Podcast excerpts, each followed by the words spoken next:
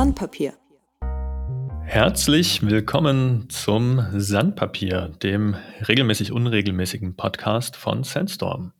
Wir sprechen über Themen, Herausforderungen und Experimente aus unserem Alltag als Softwareunternehmen. Heute haben wir uns das Thema Softwarequalität und Qualitätsverbesserung vorgenommen. Wir, das sind heute der Theo. Hallo Theo. Moin. Der Florian, auch Klaus genannt. Hallo. Und der Tobias, das bin ich. Hallo zusammen. Das Thema Softwarequalität.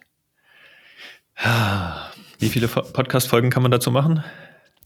Naja, eine Staffel. Alle. Mhm. Gibt es bestimmt eigene Podcasts zu.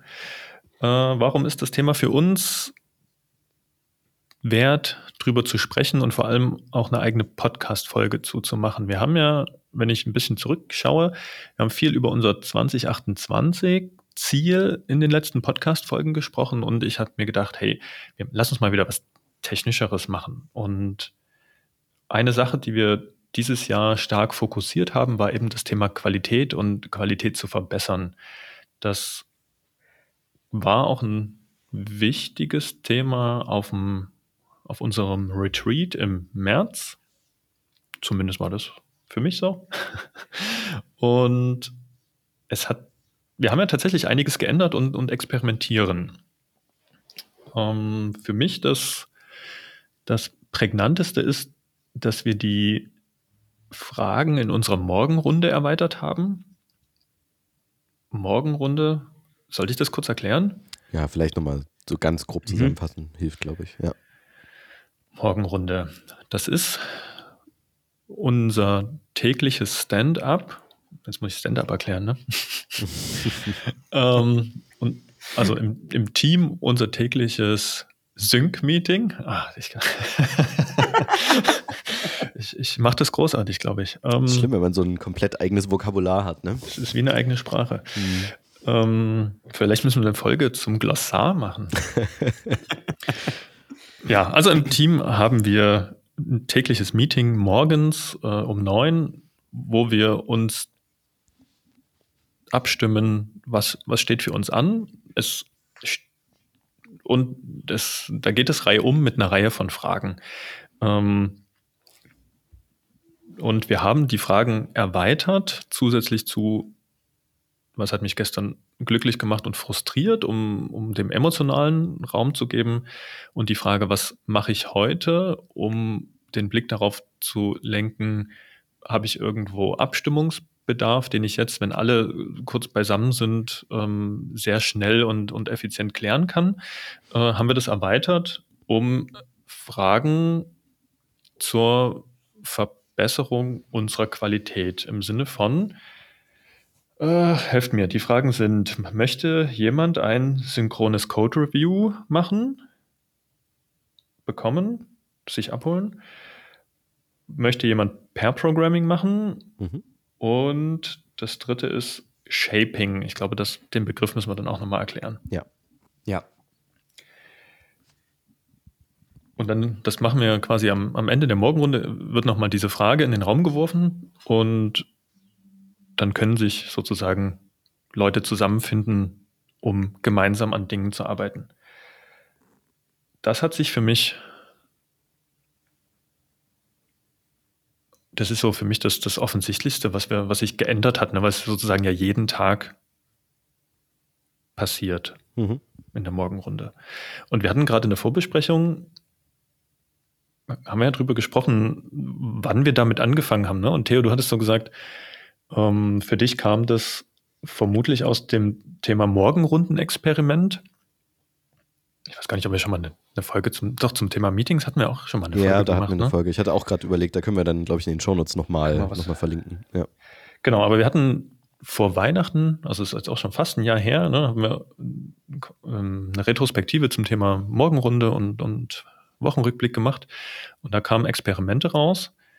Und du warst in der Gruppe mit, die sich mit, mit dem Experiment beschäftigt hat. Vielleicht mhm. dazu mal ganz kurz, Theo, was war jetzt der Anknüpfungspunkt mit diesen Qualitätsgeschichten? Der Anknüpfungspunkt von der Morgenrunde Äh, ich, ich, ehrlich gesagt, ich krieg's nicht mehr so hundertprozentig rekonstruiert, aber ähm, eine Sache, die wir zumindest festgestellt haben, ist, dass äh, so dieses ganze Thema Codequalität und ähm, in dem Fall jetzt Reviews als erster Schritt, dass das, sage ich mal, zwar theoretisch in unserer Kultur verankert ist, aber ganz oft im Tagesgeschäft liegen bleibt. Und ähm, deswegen haben wir überlegt, wie können wir das irgendwie präsenter machen, so dass wir, sage ich mal, alle mitbekommen, hey, da passiert was und es gibt die Möglichkeit, sich das zu holen und wie reden wir sozusagen einfach mehr darüber. Und das war dann letztendlich der Grund, warum wir diese Frage einfach erstmal nur zum Thema Code Reviews, also möchte jemand ein synchrones Code Review haben, mit aufgenommen haben und auch in dem Kontext gleich noch darüber gesprochen haben, äh, was ist denn der Unterschied zwischen einem synchronen und einem asynchronen Code Review und wann benutzt man vielleicht was. Und genau, und dann haben wir versucht, das sozusagen im Team dadurch so ein bisschen zu streuen und einfach durch diese regelmäßige Wiederholung jeden Morgen ähm, animieren wir uns einfach gegenseitig tendenziell stärker dazu, das auch wirklich einzufordern und diese Code Reviews zu machen. Äh, auch wenn wir durchaus Phasen hatten, wo es mal sehr still war, wenn die Frage kam, aber inzwischen ist es eigentlich so, dass fast jeden Morgen jemand was sagt, auch weil wir die impliziten Dinge, die sowieso im Hintergrund passieren, inzwischen auch äh, explizit machen. Was meine ich damit? Ähm, Code Reviews haben auch davor schon stattgefunden, auch vielleicht, wenn es quantitativ nicht so war, wie wir es uns manchmal gewünscht hätten. Ähm, und als wir die Frage in den Raum gestellt haben, war sie erst, haben wir sie erstmal nur so verstanden nach dem Motto, wer möchte denn jetzt ein Code Review haben? Und gerade Leute, die sowieso in einem Projekt zusammen, in einem Team arbeiten, haben das quasi hinter den Kulissen geklärt und es damit nicht explizit gemacht. Und inzwischen sind wir an einem Punkt angekommen, wo auch diese Leute einfach sagen, hey, ich mache mit Person X oder Y äh, ein Code-Review oder eben zusätzlich, ich shape mit der Person etwas oder ich schreibe Tests mit der Person oder mache eben Pair-Programming. Ähm, das machen wir zusätzlich explizit und damit haben wir diese Stelle so ein bisschen aufgelöst. Das beantwortet, glaube ich, deine Frage nicht so hundertprozentig, Tobi, aber ähm, das ist so die ganz grobe Richtung, aus der wir mhm. da gekommen sind. Ich würde ich würd an der Stelle Florian, Klaus, ja. äh, du hast heute deine Premiere hier im Podcast. Deswegen ja. würde ich die Gelegenheit nutzen. Wenn, möchtest du dich kurz vorstellen, mal sagen, was ist dein Hintergrund für die Zuhörerinnen und Zuhörer? Äh, ja, super gern. Ähm, also ich bin der Florian. Da es bei Sandstorm schon Florian gibt, äh, bin ich der Klaus. Beides ist fein. Ähm, genau, ich bin seit äh, September 2021 bei Sandstorm, also jetzt mittlerweile ein Jahr und einen Monat. Ähm, genau, ich komme aus der, also ich bin kein äh, studierter, kein akademischer ähm, Informatiker, sondern sozusagen auf dem zweiten, dritten, vierten Bildungsweg dahin gekommen und ähm, ja, genau, entwickle jetzt Software. Seit wie vielen Jahren würdest du sagen, machst du das professionell? Ähm, ich würde sagen, seit 2020 professionell und seit 2019 ähm, genau in, in Ausbildung in Anführungszeichen und äh, davor immer mal Kleinigkeiten, ohne so richtig zu wissen, was und wie und warum. Mhm. Genau. Also ich bin noch relativ frisch. Und jetzt hast du gesagt, du bist seit einem guten Jahr, bist du bei Sandstorm und hast sozusagen diese, das, was Theo gerade beschrieben hat, diese, diese, dieses Experiment, ne, diese Veränderung der Morgenrunde, ja, mitbekommen. Mhm. Als, als du angefangen hast, gab es diese Frage nicht am Ende der Morgenrunde. Und jetzt, wie Theo gerade beschrieben hat, ist sie, weiß ich nicht, ne, ein täglicher Bestandteil. Wie, wie blickst du darauf? Ist es so, okay, da hat sich was geändert, mache ich halt mit? Oder sagst du, ah, das, wie, was, was löst das in dir aus? Äh, genau. Also für mich hat, hat das Erweitern der Morgenrunde, also gerade den letzten Teil, den Theo angesprochen hat, äh, unglaublich viel Impact gehabt, äh, weil ich vorher nicht wusste, wie viel tatsächlich ähm, Reviews passieren ähm, wie, wie die Abstimmung so hinter den Kulissen ist. Ähm, genau, das explizit machen hat mir insofern geholfen, dass ich gemerkt habe, okay, hier passiert unglaublich viel dahingehend und es ist total okay, Code-Reviews einzufordern, weil vorher, wenn man so in seinem Projekt rumdümpelt, hat man immer so das Gefühl, ah, die anderen haben auch wahrscheinlich gerade alle ziemlich viel zu tun, ist jetzt wahrscheinlich blöd, die zu stören und so. Aber dieses explizit machen hat halt insofern geholfen, dass ich gemerkt habe, ah, okay, hier passiert viel und es ist echt okay, das mal, äh, das zu callen auch. Das zu callen, was heißt das? Also das, das, äh, das anzumelden, dass man jetzt mal konkret gerne ein Code-Review hätte. Mhm. Genau. Okay. Und das äh, ganz, ganz öffentlich in der Morgenrunde, ohne jetzt zu überlegen, ah, wen schreibe ich denn da jetzt mal an? Ähm, bei den Fragen, die vorher in der Morgenrunde waren, ähm, was hat mich happy gemacht, was frustriert, da, die sind super für eine Tendenz, so um rauszukriegen, ah, okay, hier ist gerade eine Person wahrscheinlich gerade total ähm, im Fokus und hat wahrscheinlich wenig Zeit heute. Aber ähm, genau, also dieses Anmelden hat es halt einfach super einfach gemacht, da zu, zu einem Code-Review zu kommen oder zu mhm. einem Pair-Programming, was vorher für meinen Begriff deutlich schwieriger war. Für, für mich hat eine ganz große Rolle gespielt, Theo, du bist ja schon ein paar Jahre länger dabei, äh, dass wir schon seit Jahren uns über das Thema Codequalität und ne, wie verbessern wir die Qualität von der Software, die wir entwickeln, wie verbessern wir das, das spielt ja schon lange eine Rolle. Also das ist ja nichts, was wir uns jetzt im Jahr 2022 zum ersten Mal überlegt haben. Und ähm, ne, auch zum Beispiel das Thema Pair Programming ähm, da haben wir schon vor Jahren ne, im, im, Wochenrückblick mal drüber gesprochen und auch gesagt, hey, guck mal, ganz praktische Anleitung, so und so kann das funktionieren. Das hat, Pair Programming hat, kann unterschiedliche Rollen haben. Und ich glaube, das hat in manchen Settings gut funktioniert, in anderen nicht, weil häufig, tja, weil häufig ähm, so eine wie sagt man, so eine, so eine das, Klaus, du hast es so ein bisschen beschrieben, so dieses, kann ich jemanden stören? Die anderen sind ja auch beschäftigt.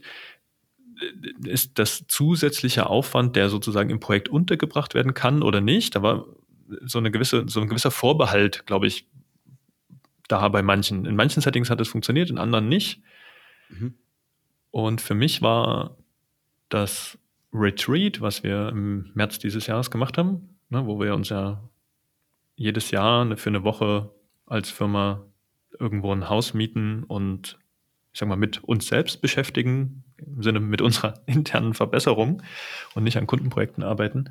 Ähm, da haben wir uns ganz explizit dieses Jahr auch weniger Themen vorgenommen, um zu sagen, hey, was, was müssen wir denn tun, um zum Beispiel dieses Qualitätsthema richtig auf die Straße zu bringen? Und das, was Klaus, was du gerade beschrieben hast, das ist für mich so ein, das ist ein schönes Beispiel dafür, da hat es funktioniert. Ne? Dieses explizit machen, dieses zeigen, es passiert und es ist sozusagen, es ist erwünscht. Weißt, wisst ihr, was ich meine?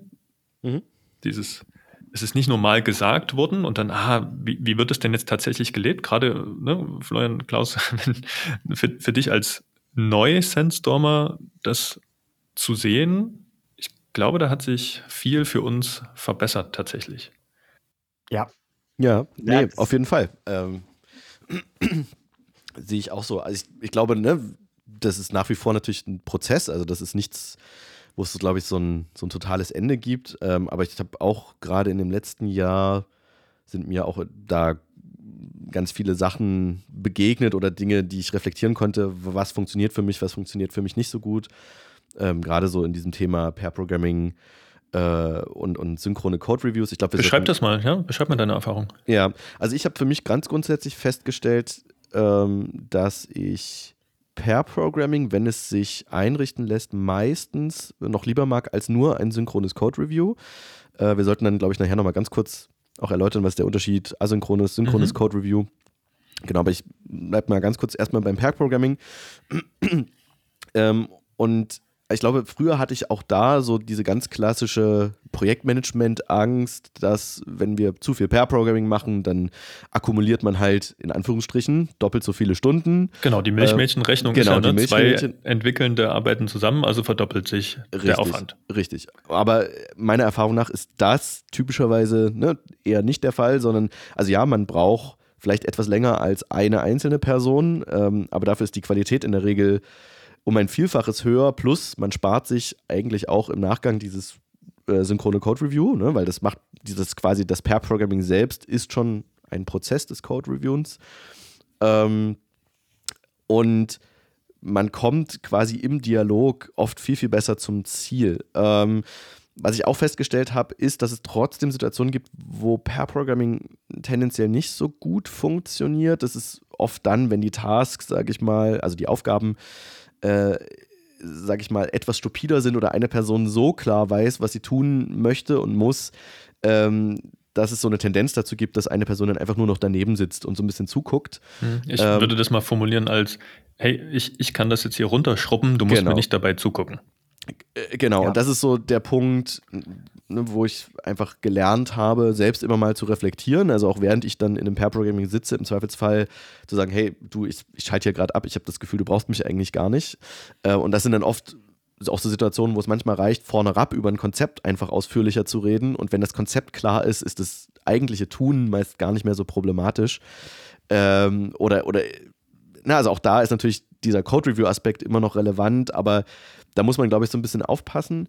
Und was ich gerade in dem Bereich noch so ein bisschen lernen, optimieren, wie auch immer, ähm, möchte, ist, dass ich dieses Konzept des, es, also es gibt so ein, im Pair-Programming das Konzept des Navigators und äh, des, äh, äh, na, wie heißt das andere? Ich komme gerade nicht drauf.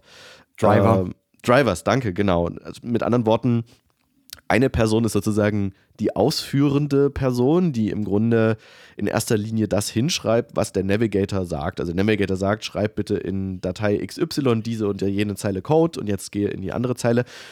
Und diese Rollen sollten in regelmäßigen Intervallen wechseln. Das ist so, wenn man ganz klassisch äh, per Programming by the Book quasi macht. Und ich glaube tatsächlich, dass ich das in meinen Pair-Programming-Sessions noch ein bisschen zu wenig mache. Ich glaube, dass es helfen würde, so Situationen zu vermeiden, wo die eine Person dann vielleicht doch mal eine Tendenz hat, abzu, abzuschalten irgendwie. Und äh, also das ist so ein Ziel, was ich noch habe, da etwas besser zu werden. Ähm, genau, ein Tool, was im Kontext mit Pair Programming uns extrem geholfen hat äh, in meinen Projekten, ist äh, testgetriebene Entwicklung. Ähm, aber da würde ich vielleicht auch später einfach nochmal was zu sagen.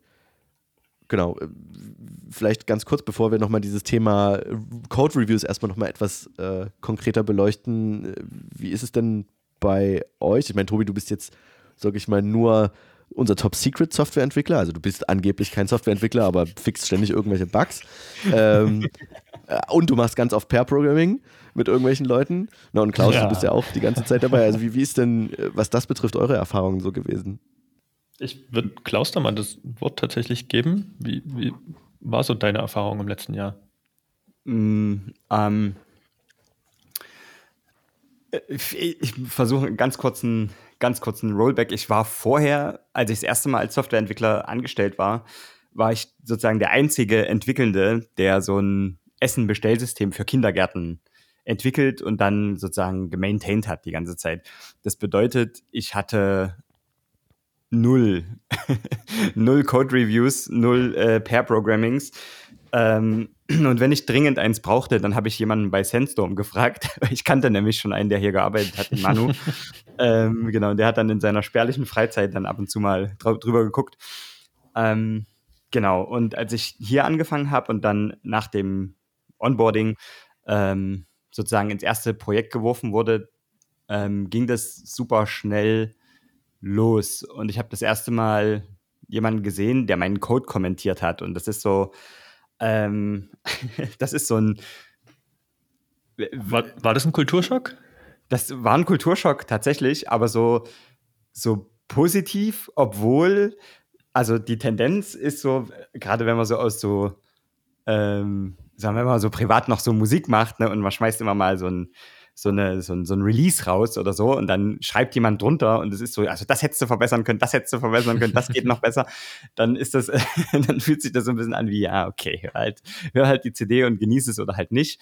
Aber ähm, ähm, das ist ja bei Code fundamental anders. Also hier geht's ja, es geht ja wirklich darum, äh, den Code zu verbessern. Und da ist ja jede Kritik wirklich super, super hilfreich. Und äh, das habe ich super schnell gemerkt, dass das, ähm, dass das mir wahnsinnig viel gebracht hat, dass ich, dass sich das, das Lerntempo ähm, wahnsinnig erhöht hat im Vergleich zu vorher.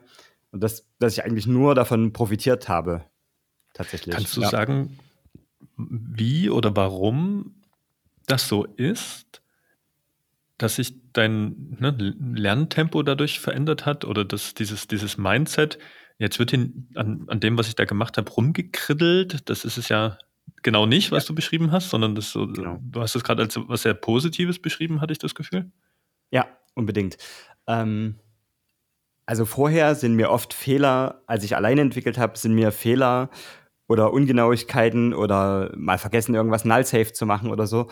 Ähm, das ist mir später auf die Füße gefallen. Und äh, dann gibt es ein konkretes Problem. Ähm, im, Im Alltag fällt irgendwas aus und dann schnell muss es schnell gefixt werden. Dann ist der Stresspegel unfassbar hoch und, ähm, und dann sucht man, sucht man und findet vor lauter, äh, äh, vor lauter Bäumen den Wald nicht. Ähm, und das ist, also das einfach vorher zu sehen, dass Dinge passieren können und, und hier von, den, von, von der Erfahrung von anderen Entwickelnden ähm, zu profitieren, das ist unerlässlich. Also es ist wirklich, wirklich hilfreich.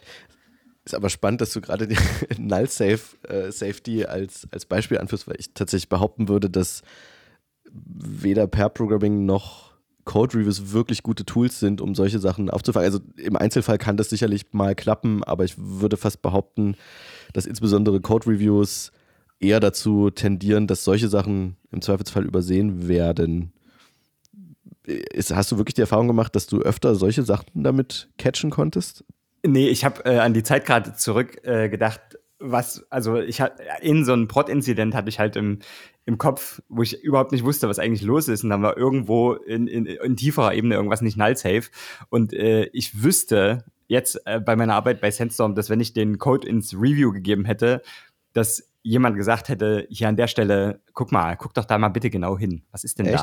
da? Okay, ja, also ich, ja. ich, ich behaupte von mir, dass äh, die Chance durchaus relativ hoch ist, dass ich das in deinem Code nicht sehen würde, wenn du mir den Code zeigst. Ich ja. glaube, das, das äh, spricht einen guten Punkt an, ne? Mhm. Die, ja. Ob jetzt Pair Programming oder, oder Code Reviews, das ist ja kein, ich mache das und dann passieren keine Fehler mehr. Thema, sondern Theo, Theo, du hattest, glaube ich, von uns gesagt, ne, das ist so ein, das ist ein, ich nehme jetzt mal das schöne, den schönen Begriff kontinuierlicher Verbesserungsprozess. Mhm. um, Continuous Improvement. Und wir ne, lernen ja aus unseren eigenen Fehlern. toi, toi, toi, Klopf auf Holz. ne, sowas, das Beispiel, ich glaube, von Klaus, ne, wenn du sagst, hier, da ist mir mal so ein Null-Safety-Thema voll auf die Füße gefallen, das hast du jetzt halt im Hinterkopf und guckst damit drauf. Und ne, Theo, vielleicht sind vielleicht andere Sachen und sagen, oh, Null Safety würde ich jetzt im Code Review wahrscheinlich, könnte mir durchrutschen sozusagen. Äh, aber wir machen ja dieses, dieses Qualitätsthema um Schritt für Schritt besser zu werden, ne? Ja, also ich bin, ich bin da grundsätzlich bei euch. Ne? Ich glaube nur, das Problem ist so ein bisschen, dass man sich darüber bewusst werden sollte, welche Erwartungshaltungen man realistisch an bestimmte Methodiken und äh, äh Tools sozusagen stellen kann. Und ich glaube, das Code Review ist nicht besonders gut dafür geeignet, tatsächlich fundamentale Fehler im Code zu finden, insbesondere dann, wenn man vielleicht projektübergreifend Code Reviews macht. Also sprich, wenn ich sozusagen vielleicht nur bis zum gewissen Grad vertraut bin mit der Technologie, die du benutzt und auch deine Domäne nur bis zum gewissen Grad kenne, dann ist die Chance, dass ich diese Art von Fehler nicht sehe, ziemlich groß. Und die Wahrscheinlichkeit, dass du das selber findest, ist viel, viel größer. Ich glaube, dass diese sogenannten synchronen Code Reviews, und ich würde jetzt dann im Anschluss vielleicht wirklich gleich mal ganz kurz den Unterschied erklären, ähm, die helfen vor allen Dingen dabei, Code verständlicher zu machen. Also mit anderen Worten, ähm, äh, oder anders, ich, ich sage einmal ganz kurz den Unterschied. Also ein typisches Code Review in den meisten Unternehmen, Organisationen, wie auch immer, ist meiner Ansicht nach das asynchrone Code Review und das funktioniert typischerweise so: jemand löst ein Problem, sei es er baut ein, er oder sie baut ein Feature oder ähm, fixt einen Bug und äh, pusht dann seinen Code in, in, in, äh, in, in eine, ähm, in, eine Ressourcen, äh, Source Code Verwaltung, wie meinetwegen GitHub oder GitLab. Ähm, und dort wird dann ein Merge Request erstellt und da sieht man die ganzen Code-Änderungen und die werden einer Person X quasi zum Review gegeben und die sucht sich dann irgendwann einen Zeitslot, äh, in dem sie den Code sich einfach anguckt und dann da Kommentare dran schreibt. Diese Art Code Review ist nach meiner Auffassung so ein bisschen, stammt die vor allen Dingen aus dem aus der Open Source Welt, wo das notgedrungen so ist, weil typischerweise die Leute äh, international verteilt sind, äh, zu völlig anderen Zeiten an diesem Code sitzen, weil sie es meistens auch in ihrer Freizeit tun und es dadurch sozusagen relativ schwer ist, eine, eine synchrone Review-Situation zustande zu bringen. Für Unternehmen würde ich behaupten, ist diese Art Code Review in den meisten Fällen gar nicht so besonders gut geeignet, weil die Teams da viel enger miteinander arbeiten und eine synchrone Situation herstellen können. Kommen wir also zum synchronen Code Review. Was ist das? Ein synchrones Code Review ist ein Review, wo sich mehrere Personen zusammenfinden, typischerweise die eine Person oder mehrere Personen, die den Code geschrieben haben und eine Person, die den Code sozusagen noch nicht gesehen hat. Und dann redet man über den Code und guckt ihn sich gemeinsam an. Ähm, da gibt es verschiedene Varianten, wie das passieren kann. In meiner Erfahrung nach funktioniert es meistens so, dass ich beispielsweise jemand anderem erkläre, was ich da getan habe. Und da ist meine Reihenfolge meistens die, dass ich erstmal ganz grob, wenn die Person das Projekt vielleicht gar nicht kennt, erkläre ich, hey, wo befinden wir uns denn hier gerade? Was ist das für ein Projekt? Dann gehe ich ein bisschen auf die Problemstellung ein. Dann zeige ich typischerweise das, was ich getan habe, erstmal sozusagen in, in, der, in der Ausprägung, also sprich nicht den Code selbst, sondern ich zeige, wenn es jetzt angenommen, ich habe eine Webseite und habe da ein Feature eingebaut oder eine Web-App, dann zeige ich erstmal das Feature, wie es an sich funktioniert, dass die Person so eine grobe Vorstellung davon hat, worum es geht und dann steige ich in den Code ein. Und dann gehe ich quasi, erkläre ich dieser Person, was ich da getan habe, erkläre bestimmte Stellen, die meinetwegen besonders kompliziert waren oder, oder warum ich bestimmte Dinge ge gemacht habe. Ähm, und die Person kann Fragen stellen. Manchmal lohnt es sich auch, wenn die Person selbst erstmal auf den Code guckt und selber dann mir Fragen stellt.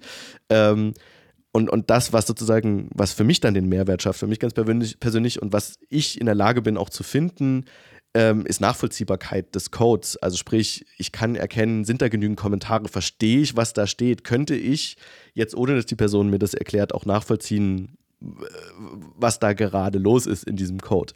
Ähm, was ich in der Regel, ich sage mal, es sei denn, es ist ganz, ganz offensichtlich nicht finden werde, sind eben solche Null-Safety-Issues oder so. Dafür ist aus meiner Sicht halt eine typsichere Sprache beispielsweise hilfreich oder wenn die Sprache eben keinen guten, äh, kein gutes statisches Typsystem hat und keinen Compiler, dann wenigstens eine, eine sehr, sehr gute Unit-Test-Abdeckung, in dem Fall, die, die sozusagen solche Dinge entdecken kann, äh, wobei ich da den Compiler an der Stelle für solche Probleme wie Null Safety tatsächlich vorziehen würde. Lass genau. mal die Punkt. Genau. Ja, sorry, ich, wollte, äh, ich, ich schweife ab. Ja, genau. Genau. Du, da, also darf ich, darf ich hier Bitte. reingrätschen? Unbedingt. und, und, äh, und trotzdem ein flammendes Plädoyer dafür halten, warum das synchrone Code Review sowas dann doch kann. Das, das Ding, also äh, full d'accord, ne? Ich bin voll d'accord mit allem, was du sagst. Das Ding ist bei einem synchronen Code Review, dass du, wenn du das einforderst, ähm, legst du auch die Regeln fest für das synchrone Code Review. Mhm. Und wenn, also ich hatte beides schon, ne? Ich habe so, ich habe auch so einen Default, der ist so ähnlich wie deiner, mhm. ähm, wie so ein synchrones Code Review funktionieren kann, soll. Ich zeige das Feature und dann gucken wir in den Code zusammen rein. Und manchmal habe ich das aber, dass ich was ganz Explizites davon haben will von diesem Code Review und, und sage, ich möchte hier gerne mit dir zusammen nochmal in die Logik reinschauen. Mhm. Ob ich hier irgendwas, ob hier, ob das in Ordnung so ist. Und dann ist für die Person, die den Code reviewt, ähm, auch klar, wo der Fokus gerade liegt. Ähm, und im Zweifel würde ich, also ne, das ist jetzt noch nicht vorgekommen, aber ich würde dann im Zweifel sogar für zwei Themen, also für, für, das, für denselben Code, vielleicht einmal die Logik mit jemandem anschauen und vielleicht jemand anders nochmal drüber schauen, der dann, ähm, der den Code noch gar nie gesehen hat. Also wenn es mir ganz wichtig wäre. Ich habe das Gefühl, dass, dass die erste Runde immer reicht, deswegen ist es zu der zweiten Runde noch nie gekommen. Aber wenn dann jemand sich in die Logik reindenkt und dann auch sozusagen befangen ist vom Code, dann würde ich tatsächlich das nochmal vielleicht zu einem asynchronen Review geben. Also ich, ich finde es total spannend. Ich glaube, diese, diese, diese Modus oder, oder dieses, den Blickwinkel vorher klären, das ist, das ist ein total gutes Tool. Ähm, ich glaube, man muss trotzdem vorsichtig sein, sozusagen, dass man sich da nicht falschen Illusionen hingibt, ne? Weil die Person, die deine Logik und Ja, den ja. Code am besten kennt, bist in der Regel du. Das heißt, Ja, klar. äh, die Chance, dass du diese Dinge findest, ist viel, viel, viel größer, als dass es jemand anderes findet. Meiner Erfahrung nach zumindest. Also es ist Ja. einfach, äh, ich, ich kann mich nur an sehr wenige Code-Reviews erinnern, die ich gegeben habe, wo ich in der Lage war, solche Sachen einfach in einem größeren ich, Ausmaß ich, zu ich glaube, entdecken. das ist gar nicht, also das ist ja gar nicht zwingend das, was, was erwartet wird, ne? so, Mhm.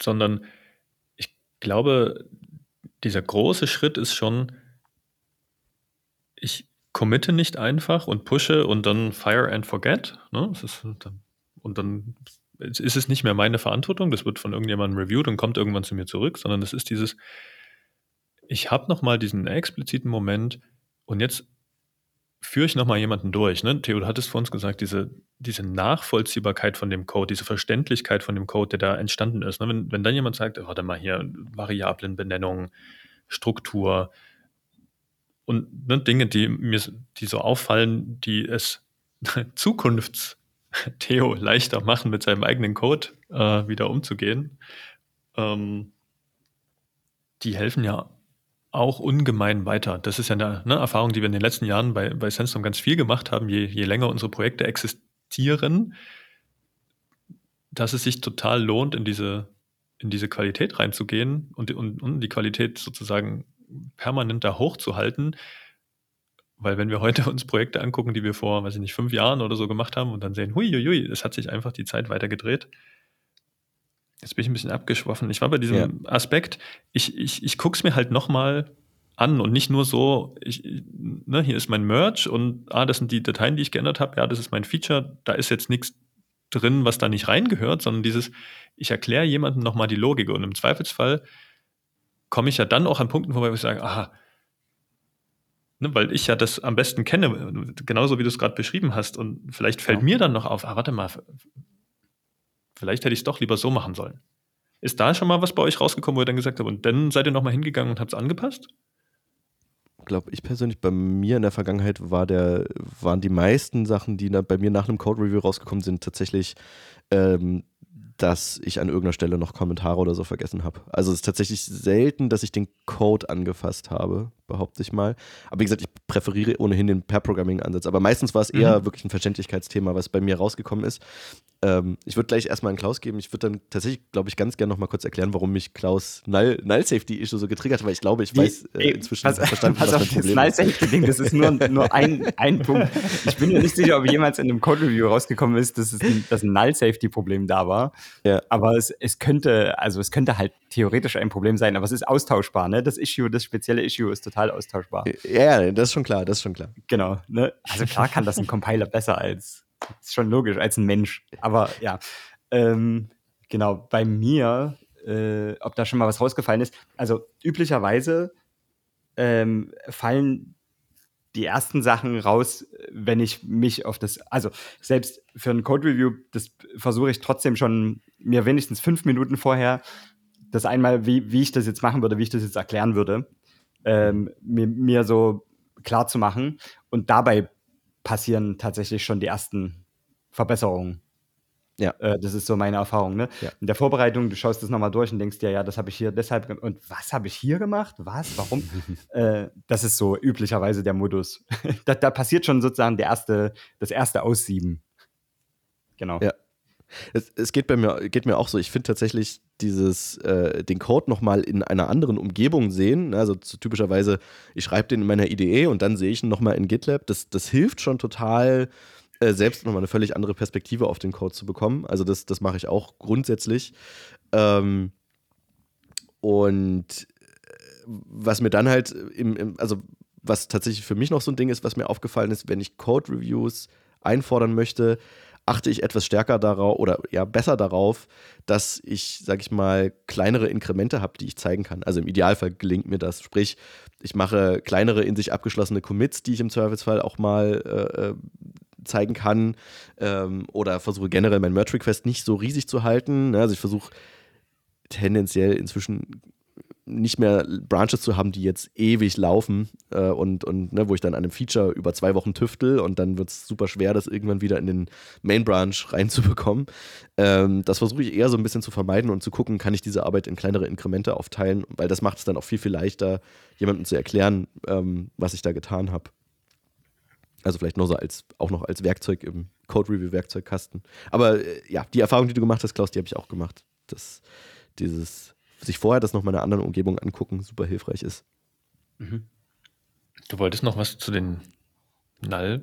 Ja, genau. Also, ich, ich, bin ja jetzt schon gespannt. Wenn das, wenn das, der Elephant in the Room ist. Nee, ich glaube, ich habe gerade äh, versucht, nebenbei nochmal zu reflektieren, warum ich da so, so anspringe. Und ähm, ich glaube, die Gefahr, aber das ist eher so ein Thought-Train, der halt bei mir losläuft, die Gefahr, sozusagen, wenn, die, die ich sehe, wenn jemand die Annahme hat, dass jemand die ganzen Logikfehler in mein, catcht bei einem Code-Review, sehe ich so ein bisschen die Gefahr, ähm, dass dass, dass jemand, sage ich mal, so diese Code-Ownership an dem, in diesem Moment abgibt. So nach dem Motto, naja, ich habe ja ein Code-Review mit jemandem gemacht und wenn der keine, der oder die keine Logikfehler entdeckt hat und ich Runtime-Fehler habe, dann ist es ja nicht mehr meine Schuld. So nach dem Motto, weißt du? Also, und es geht ja auch gar nicht um Schuld. Und Runtime-Fehler wirst du haben, die wirst du kaum vermeiden können. Und Absolut. die eine Sprache, sage ich mal, ist ein bisschen besser dafür geeignet, die zu vermeiden, äh, als die andere. Ne? Also wenn ich jetzt in JavaScript meinen Code schreibe, dann sind Runtime-Fehler wahrscheinlich vorprogrammiert. Wenn ich stattdessen. Möchtest du jetzt auf spezifische Beispiele eingehen?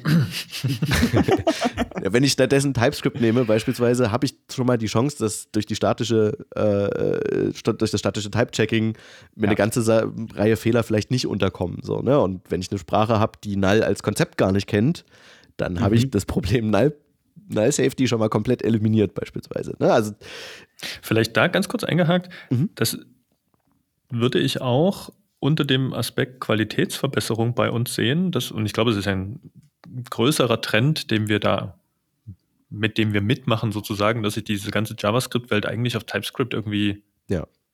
wegen Typsicherheit naja, geeinigt hat, ist vielleicht zu viel gesagt, aber also ich würde sagen, für unsere Projekte ist TypeScript heute Standard. Ja, absolut. Ja.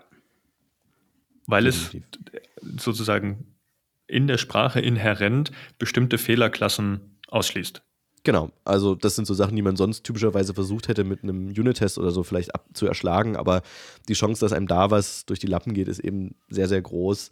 Ähm, und ne, diese Typsicherheit hat ja noch viele andere Vorteile in dem Moment, äh, wo deine, deine Sprache statisch analysiert wird, hast du halt eben so Sachen wie Jump to Definition und so, also diese ganzen netten Sachen, die man in der EDE e gern möchte, dass man sich anzeigen kann, wo wird der Code denn überhaupt verwendet.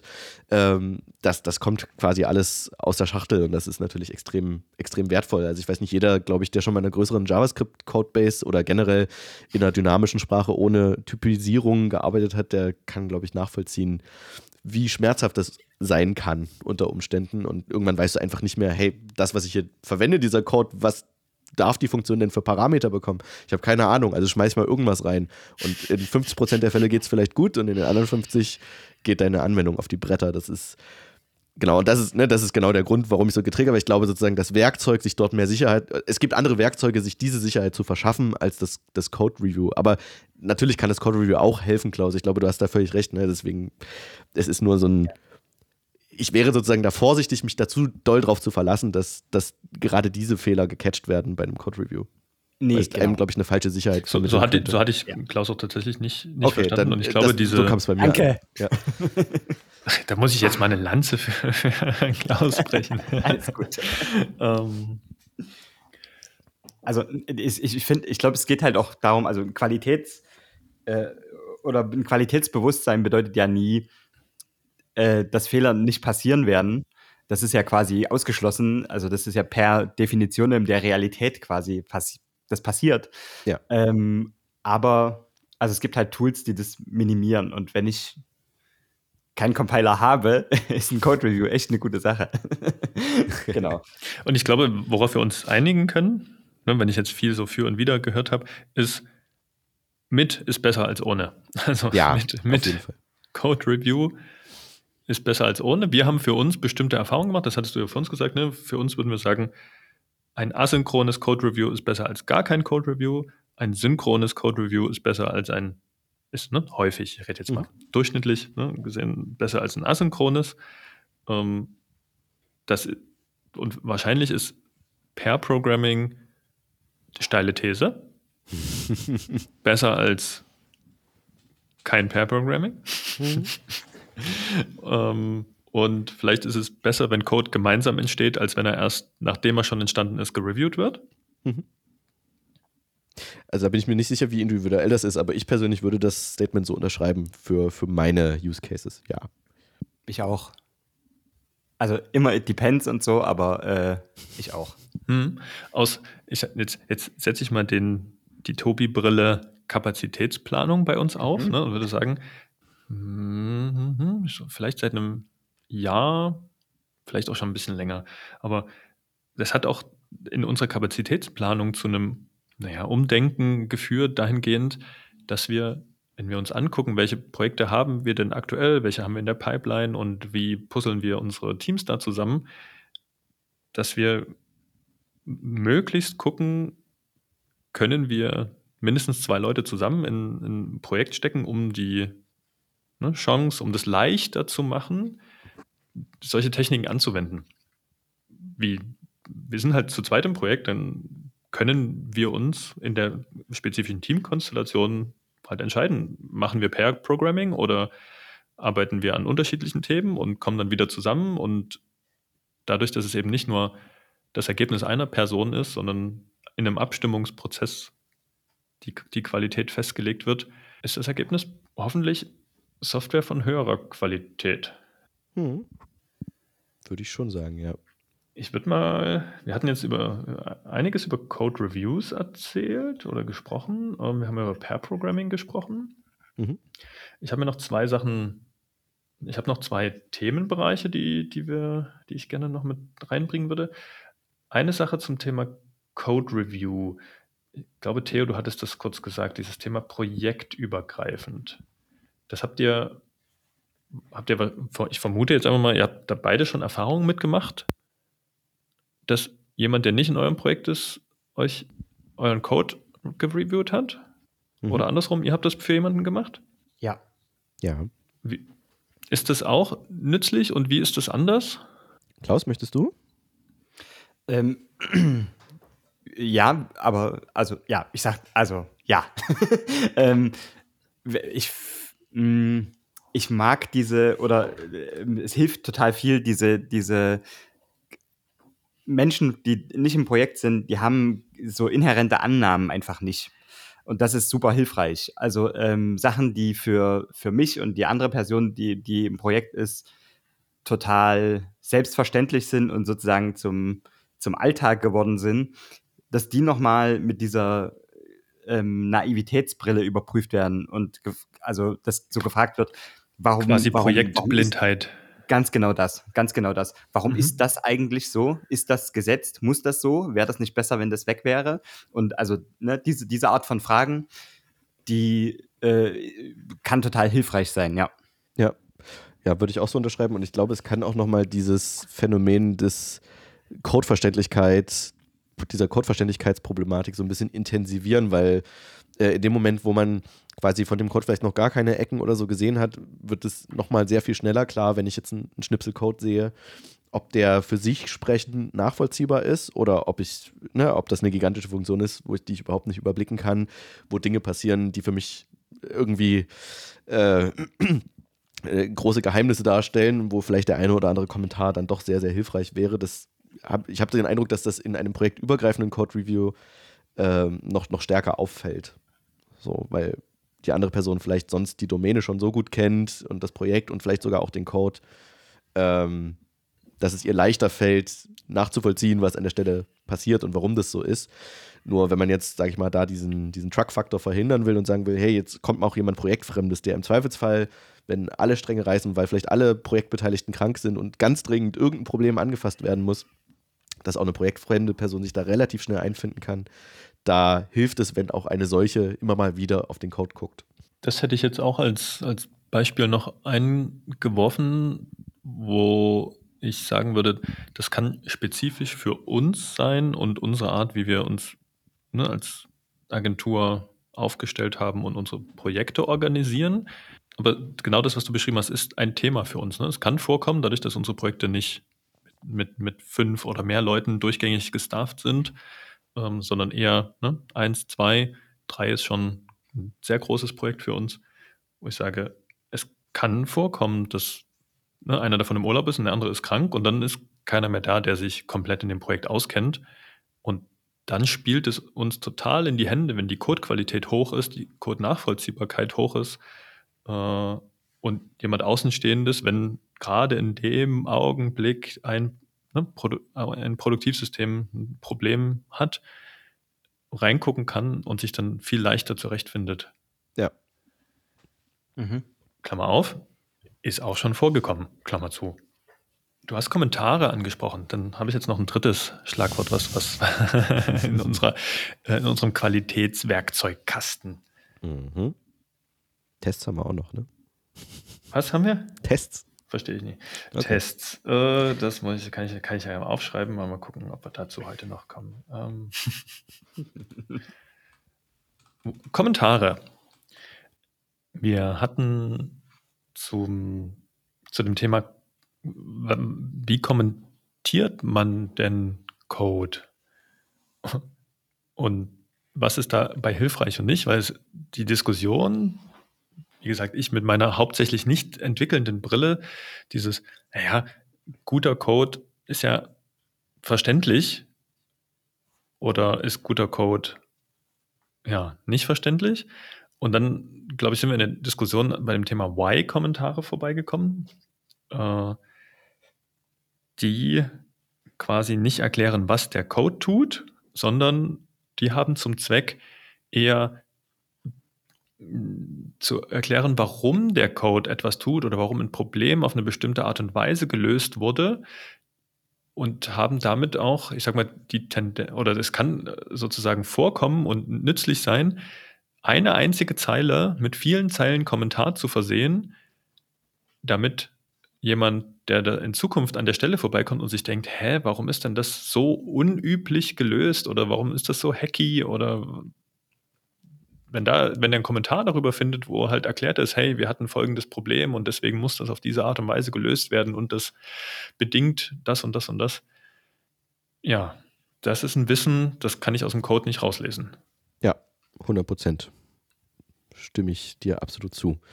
Also ich würde auch sagen, dass das mit die die wichtigste Kommentarklasse ist. Ne? Neben vielleicht Kommentaren, die so eine gewisse Grundarchitektur beschreiben, also die, die so ein bisschen darauf eingeht, wie einzelne Bausteine miteinander interagieren. Und die schreibt man dann oft in eine Datei und verweist in vielleicht anderen Dateien, die damit irgendwie zusammenhängen, einfach nur darauf, hey, hier, wenn du mehr erfahren möchtest, wie dieser Baustein in das Gesamtkunstwerk passt, dann geh mal bitte in Datei XY, da haben wir das nochmal zusammengeschrieben. Das sind so die zwei großen Kommentarklassen, die ich persönlich als sehr, sehr wertvoll empfinde, wo man, glaube ich, eher aufpassen sollte, ist, dass man ähm, ne, nicht, nicht, was du schon gesagt hast, dass man nicht kommentiert, was der Code tut, weil Code, den wir schreiben, der ist in erster Linie dazu da, dass ihn Menschen lesen können. Das heißt, idealerweise versuchen wir uns möglichst viel Mühe zu geben, dass der Code selbst ausdrucksstark genug ist, das abzubilden, indem wir beispielsweise äh, aussagekräftige Variablennamen nutzen und nicht einfach nur irgendwelche Buchstaben. Außer vielleicht eine ganz, ganz kleine Lambda-Funktion. Aber selbst da würde ich eher dafür plädieren, äh, mit, mit ordentlichen äh, ja, also eine kleine anonyme Funktion, die man an einer Stelle direkt deklariert und wieder aufruft. So würde ich es jetzt mal ganz grob zusammenfassen. Zum Beispiel. Mhm.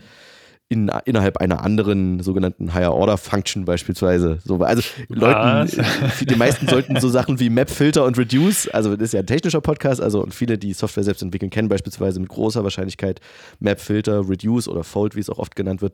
Und das sind sogenannte Higher Order Functions, also Funktionen, die andere Funktionen als Parameter nehmen oder zurückgeben. Und da kann es sehr sinnvoll sein, die Funktionen, die man da zum Beispiel als Parameter übergibt, direkt beim Fun Funktionsaufruf von Map in dem Fall zum Beispiel hinzuschreiben. Das macht man typischerweise. Und das ist dann eine sogenannte mhm. Lambda-Funktion. Danke. Das ist mal sehr nicht, nicht akademisch ja, danke, zu erklären. Danke. Genau, aber jedenfalls. Du hattest äh, über zwei ja, also Arten von Kommentaren gehört. Den Y-Kommentar und was war der andere? Der andere ist, sag ich mal, so der äh, Greater, greater ja, Scheme okay. of Things, genau, also dieser Architekturkommentar, der, der im Code mir ein Bild davon gibt, äh, in, in, in, was für einer Form von, von Konstrukt ich mich gerade bewege und welche Bausteine das vielleicht hat und wie die wiederum zusammenspielen. Das kann extrem hilfreich sein. Jetzt, Na, und mhm. die kommen. Ja? Du? Nee, mach mal den Satz zu Ende. Mhm, die, die Kommentarklasse, die es sozusagen manchmal auch gibt, insbesondere so sage ich mal, von Menschen, die noch nicht so viele Kommentare geschrieben oder gelesen haben, ist so die, die, die Art Kommentar, die einfach nur beschreibt, was der Code selber schon beschreibt. Und da sozusagen war meine, mein Argument, dass das in der Regel sehr, das ist eher redundant eher blöde Kommentare ist, ne? sind. Es ist, es ist extrem redundant. Äh, es hat die Tendenz dazu, sehr schnell out of mhm. date zu sein. Mhm. Also sprich, der Code verändert sich, aber der Kommentar wird nicht mit angefasst. Was generell ein Problem von mhm. Kommentaren leider ist, aber in dem, diesem Fall nochmal verstärkt. Ähm, und genau, also, ja, und es, es fügt sozusagen der, der Situation erstmal nichts hinzu. Es gibt für mich so eine kleine Ausnahme. Manchmal kann es so ein visueller Indikator sein, der bestimmte Dinge, äh, wenn du jetzt aus irgendeinem Grund eine sehr lange Funktion schreiben musst, was im besten Fall nicht passiert, aber dann kann es helfen, die, sage ich mal, in so einzelne Abschnitte zu untergliedern beispielsweise. Ne? Und das, jetzt kommt der Abschnitt, der das tut, jetzt kommt der Abschnitt, der das mhm. tut, ähm, um sozusagen so eine Art Grobüberblick mhm. zu geben, ohne zu sehr ins Detail zu gehen. Das, das ist so ein Edge-Case, der in Ausnahmefällen für mich auch okay sein kann, aber im Normalfall würde ich eher sagen, sollte der Code selbst äh, sinnvoll lesbar sein. Du, genau, du hast es ja schön beschrieben. Wir schreiben den Code, damit er von Menschen gelesen werden kann. Genau. Das korrekt. Lasse lass ich mal kurz mit einem ein paar Sekunden Schweigen so für sich stehen. Finde ich schön. Schneide ich dann aber raus, das Schweigen. Ne? Das, das äh, kann ich vielleicht an der Stelle direkt mal einschieben, bevor ich zu meinem eigentlichen Einschub dann zurückkehre und hoffentlich mich an den rekursiven Aufruf erinnere. Ähm, wir machen ja heute die Podcast-Folge in der Kombination ich plus die beiden, die sie dann nachbearbeiten. Also ja, seid ja die, die das dann, tja, die was auch immer dann draus machen. Ähm, mhm. Ich bin gespannt. Jetzt habt ihr ich die auch. Folge selber mit sozusagen mit erschaffen, äh, was dann davon Ja, wie viele Denkpausen der Theo oder der Klaus oder wer auch immer von euch beiden das dann die ehrenvolle Aufgabe übernimmt? Also ich kann dir ein kleines Geheimnis verraten, Tobi, wenn ich Podcasts mit dir postproduce, dann mache ich die Pausen manchmal ein bisschen kürzer als. Tatsächlich. mhm. Ich hoffe, du siehst es mir nach, aber es ist einfach vom, vom Hörgefühl, ich, ich, diese, diese Pausen sind wichtig und das, was danach kommt, in der Regel sehr wertvoll, aber manchmal ist die Pause ja, ein bisschen ich, lang. Ich, ich, nehme mir das an, danke, danke für das Feedback, Theo.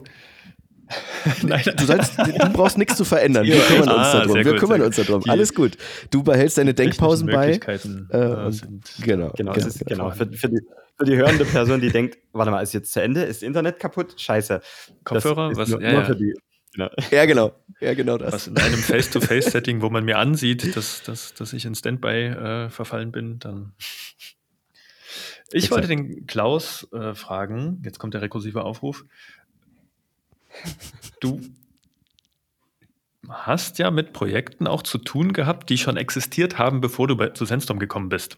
Das heißt, mhm. der, da war schon Code da. Über welche Art von Kommentaren bist du denn wirklich gestolpert? Jetzt okay. gucken wir mal unter den Teppich. Also, bevor ich bei Sandstorm war in diesem Projekt, da habe ich ein, ein Projekt übernommen, was irgendwie so halbwegs funktioniert hat, um irgendwie eine Bestellung aufzugeben. Und da war das aber so, das war in äh, PHP geschrieben. Ich, ich meinte tatsächlich äh, Sandstorm-Projekte. Ne? Sandstorm-Projekte, okay. Ah, okay. Ja, ich will okay, gar nicht über andere Projekte jetzt hier. Okay. Schade. Es wäre echt schön geworden. Kannst du gerne? Ich, das war nicht die Intention meiner, meiner Frage. Ich wollte schon unsere eigenen Projekte aus. Ich hatte eine Codebase übernommen, die das Konzept Loop nicht kannte. Das bedeutet, die Person hat einfach einen Codeblock für einen Tag kopiert für alle sieben Wochentage, äh, fünf Wochentage, die bestellt werden konnte. Das war wirklich nervig, das zu lesen und zu ändern. Genau. Ähm, aber alles gut. Ähm, bei Sandstorm. ähm, ich, bei Sandstorm wird für gewöhnlich sehr gut maintainter Code übergeben und das auch nicht einfach so vor die Füße geworfen und sagen, hier, äh, übernimm das jetzt mal bitte, sondern äh, in einem Projekt ähm, habe ich quasi mit dem Leon ähm, hat mich der Leon angebotet in das Projekt und der Leon äh, schreibt sehr gute Kommentare und äh, auch sehr wachsamen Kommentare, auch für For Future Reference und mit Hinblick auf, vielleicht mache ich mal eine Elternzeit und so. Und ich, das, äh, der Leon ist jetzt schon eine Weile in Elternzeit und es geht mir heute noch so, es ist Schnack letzte Woche passiert, dass ich an der Stelle vorbeigekommen bin, die ich vorher noch nicht gesehen hatte im Projekt und aber ein Kommentar von Leon dran war. Warum das so ist, wie es ist. Und das ist, äh, das Mega ist gut. super hilfreich. Es gibt sie genau. also tatsächlich in the wild, also die ja, genau. Kommentare. Ich habe das Gefühl, dass wenn ich jetzt in Elternzeit gehen würde, dass ich dann mir erstmal noch ein paar Tage nehmen müsste, um Kommentare zu schreiben. Und äh, das zeigt, dass es da auf jeden Fall, bei mir gibt es da auf jeden Fall noch richtig viel Lernpotenzial, ähm, das auch gleich mitzumachen.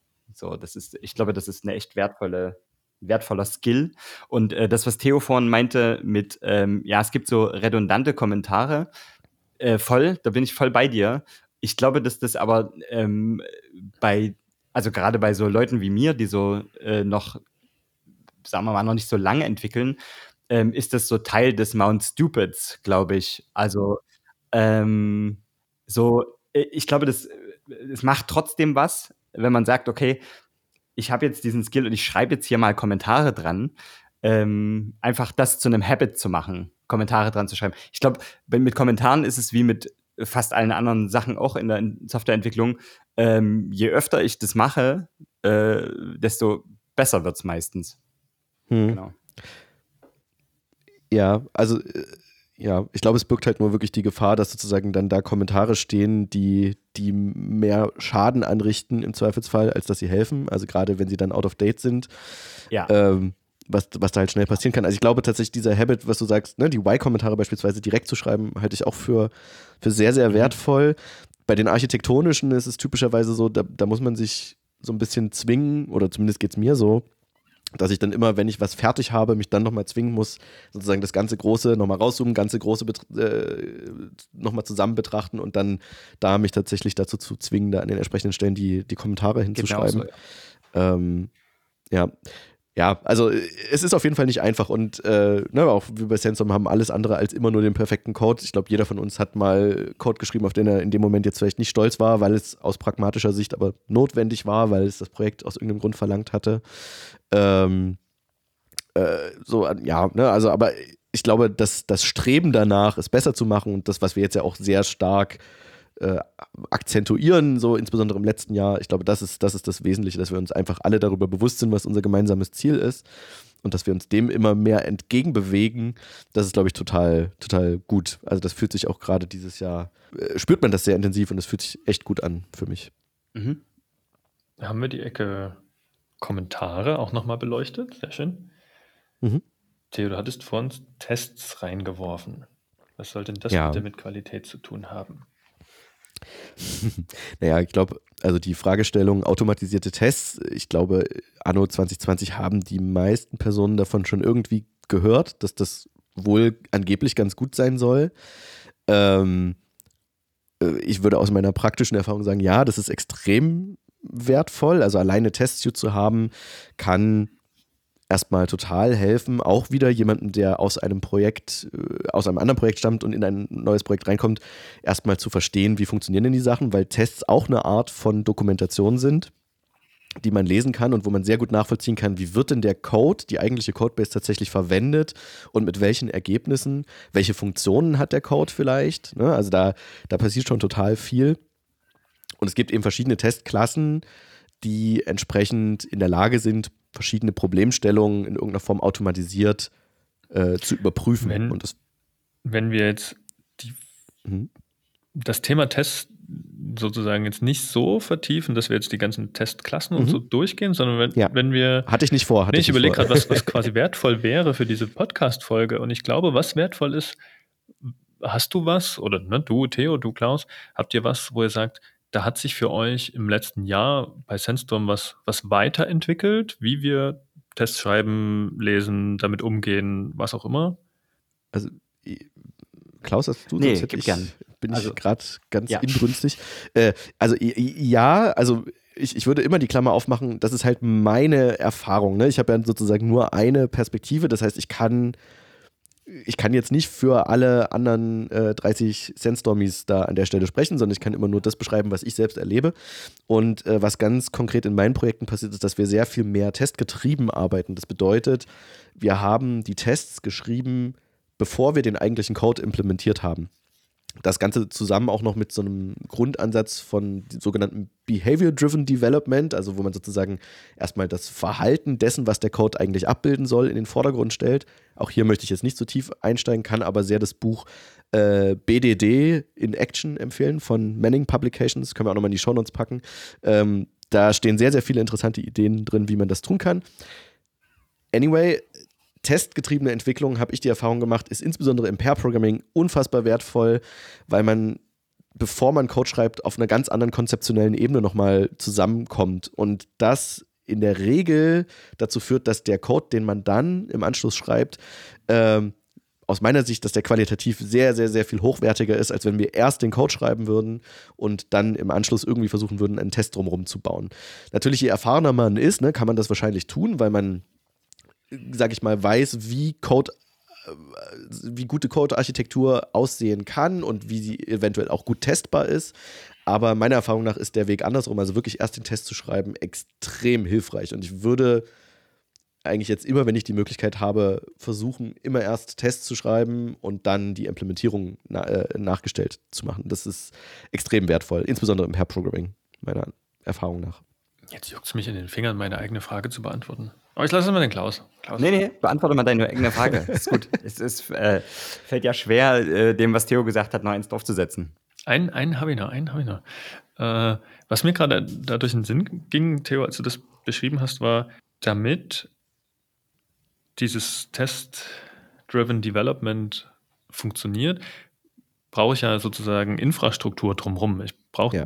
hast du es ja. Test Suite genannt oder dieses ne, dieses Setup. Ich brauche irgendwas, was Tests ausführt. Und idealerweise ist das nicht kompliziert, sondern leicht.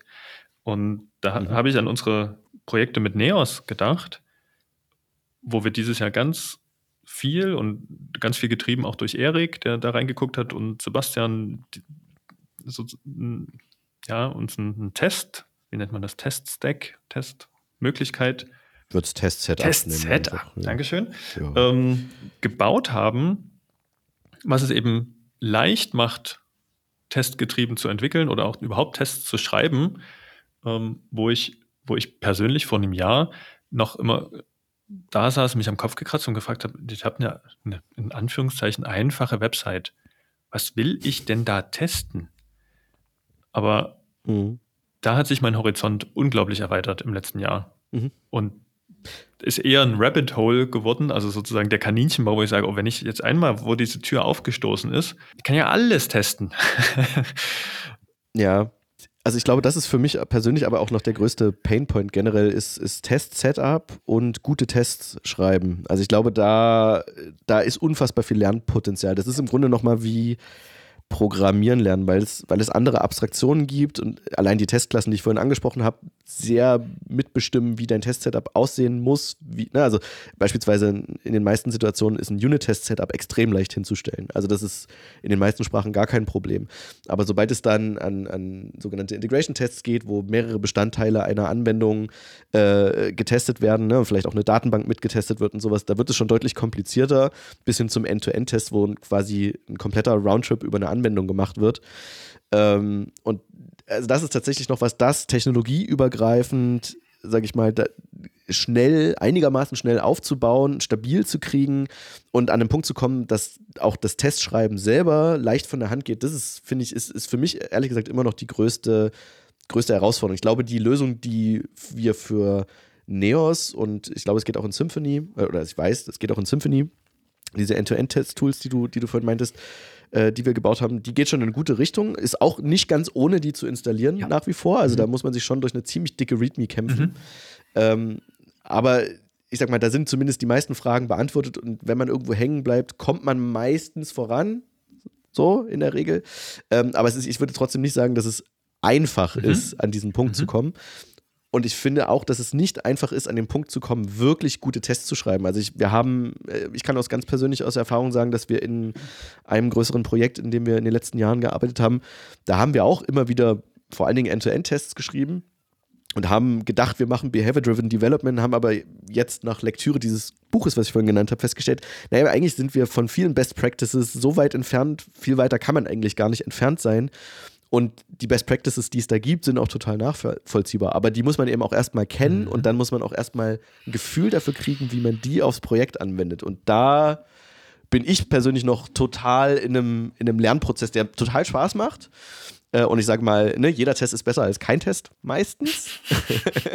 Aber, äh, also das, ne, denn, die Tests gehen ständig kaputt und ich muss ständig die Tests fixen, dann kann ein Test auch harmful sein, ja. wenn er schlecht geschrieben ist. Aber ähm, ja. Aber das ist ja, das ist ja genau die Antwort auf meine Frage. Ne? Für dich hat sich dann ah, riesen, eine riesen, ne, ist eine Tür aufgegangen in den Bereich Test Setup und Behavior-Driven Development, Test-Driven Development, wo du sagst, boah, da ist mir was bewusst geworden, was wir noch viel besser machen können. Und du hast Ansatzpunkte, du hast uns das Buch erwähnt, ähm, wo du auch sagst, hey, aus dir heraus, intrinsisch heraus, hast du Bock, da besser drin zu werden, weil du da ganz viel Benefit dir von versprichst. Absolut. Ja, und das ist also, ich habe auch das Gefühl, wenn ich mehr Erfahrung gesammelt habe und so eine gewisse Grundsattelfestigkeit erreicht habe, möchte ich das auch viel stärker bei uns im Team noch streuen. Ähm, das ist so, ist eigentlich so mein großes Learning-Thema aktuell, was ich dann irgendwann wieder auch zurück ins Team fließen lassen möchte. Also mache ich jetzt zum Teil schon, aber ich bin halt quasi noch begrenzt in dem, was ich geben kann, weil ich noch so viel selber lernen möchte an der Stelle. Du hast schon so viel zu geben, Theo. Danke, das, ist, das bedeutet mir viel, Tobi, dass du mir das sagst. Hm. Das ist eine Denkpause. Ja, ich bin immer überlegen, ob ich, ob ich das noch ein bisschen nachwirken lasse oder ob ich. Klaus, Ach so, okay. Ja, ja, schneide ich ja eh raus. Ob wir Klaus dann schon fragen, wie, wie, deine Erfahrungen waren, was sich beim Thema Test, Testing mm. im letzten Jahr verändert hat bei Sandstorm. Jo, ähm, also so grundsätzlich, wenn, wenn ich es mal ganz rauszoome, äh, ich habe früher mal im, im, Studium und so äh, in der Qualitätssicherung eines metallverarbeitenden Betriebs gearbeitet. Und wir haben da ganz viel Teile gemessen, wir haben super viele Gewinde kontrolliert und so. Also das bedeutet, sitzt manchmal wirklich acht Stunden am Tag da und also und äh, ähm, prüfst Gewinde. Du schraubst Gewinde in einen Ring rein, wo es rein muss, und dann in einen Ring, wo es nicht rein darf. Also genau. Das, ne? So eine Sache. Das ist wirklich super stumpf. Und dann gibt es aber auch Messmaschinen, wo man dann so irgendwie ähm, Durchmesser misst und so. Und für mich ist dieses, das, das Testing-Thema ist so am nächsten an dem dran. Also ähm, das Klingt irgendwie super negativ. Nee, nee, nee, nee, nee gar nicht. ähm, das, das Ding ist, äh, im, im, so im, in diesem ganzen Metall-Business, äh, da ist ja die Qualitätssicherung, so, die ist ja super strikt durch äh, Normen. Ach so, meinst du das? Jetzt habe ich verstanden. Okay. Durch Normen festgelegt, ne? Und da gibt es so ein ganz klares Regelwerk, was muss sein, damit ähm, dieser Qualitätsstandard eingehalten ist. Und sag mal, auf, auf, auf Softwareentwicklung ähm, das umzubrechen, das ist gar nicht so leicht. Also, weil es einfach, es gibt schon auch ISO für Qualitätsmerkmale von Softwaresystemen, ISO 9126 und sowas.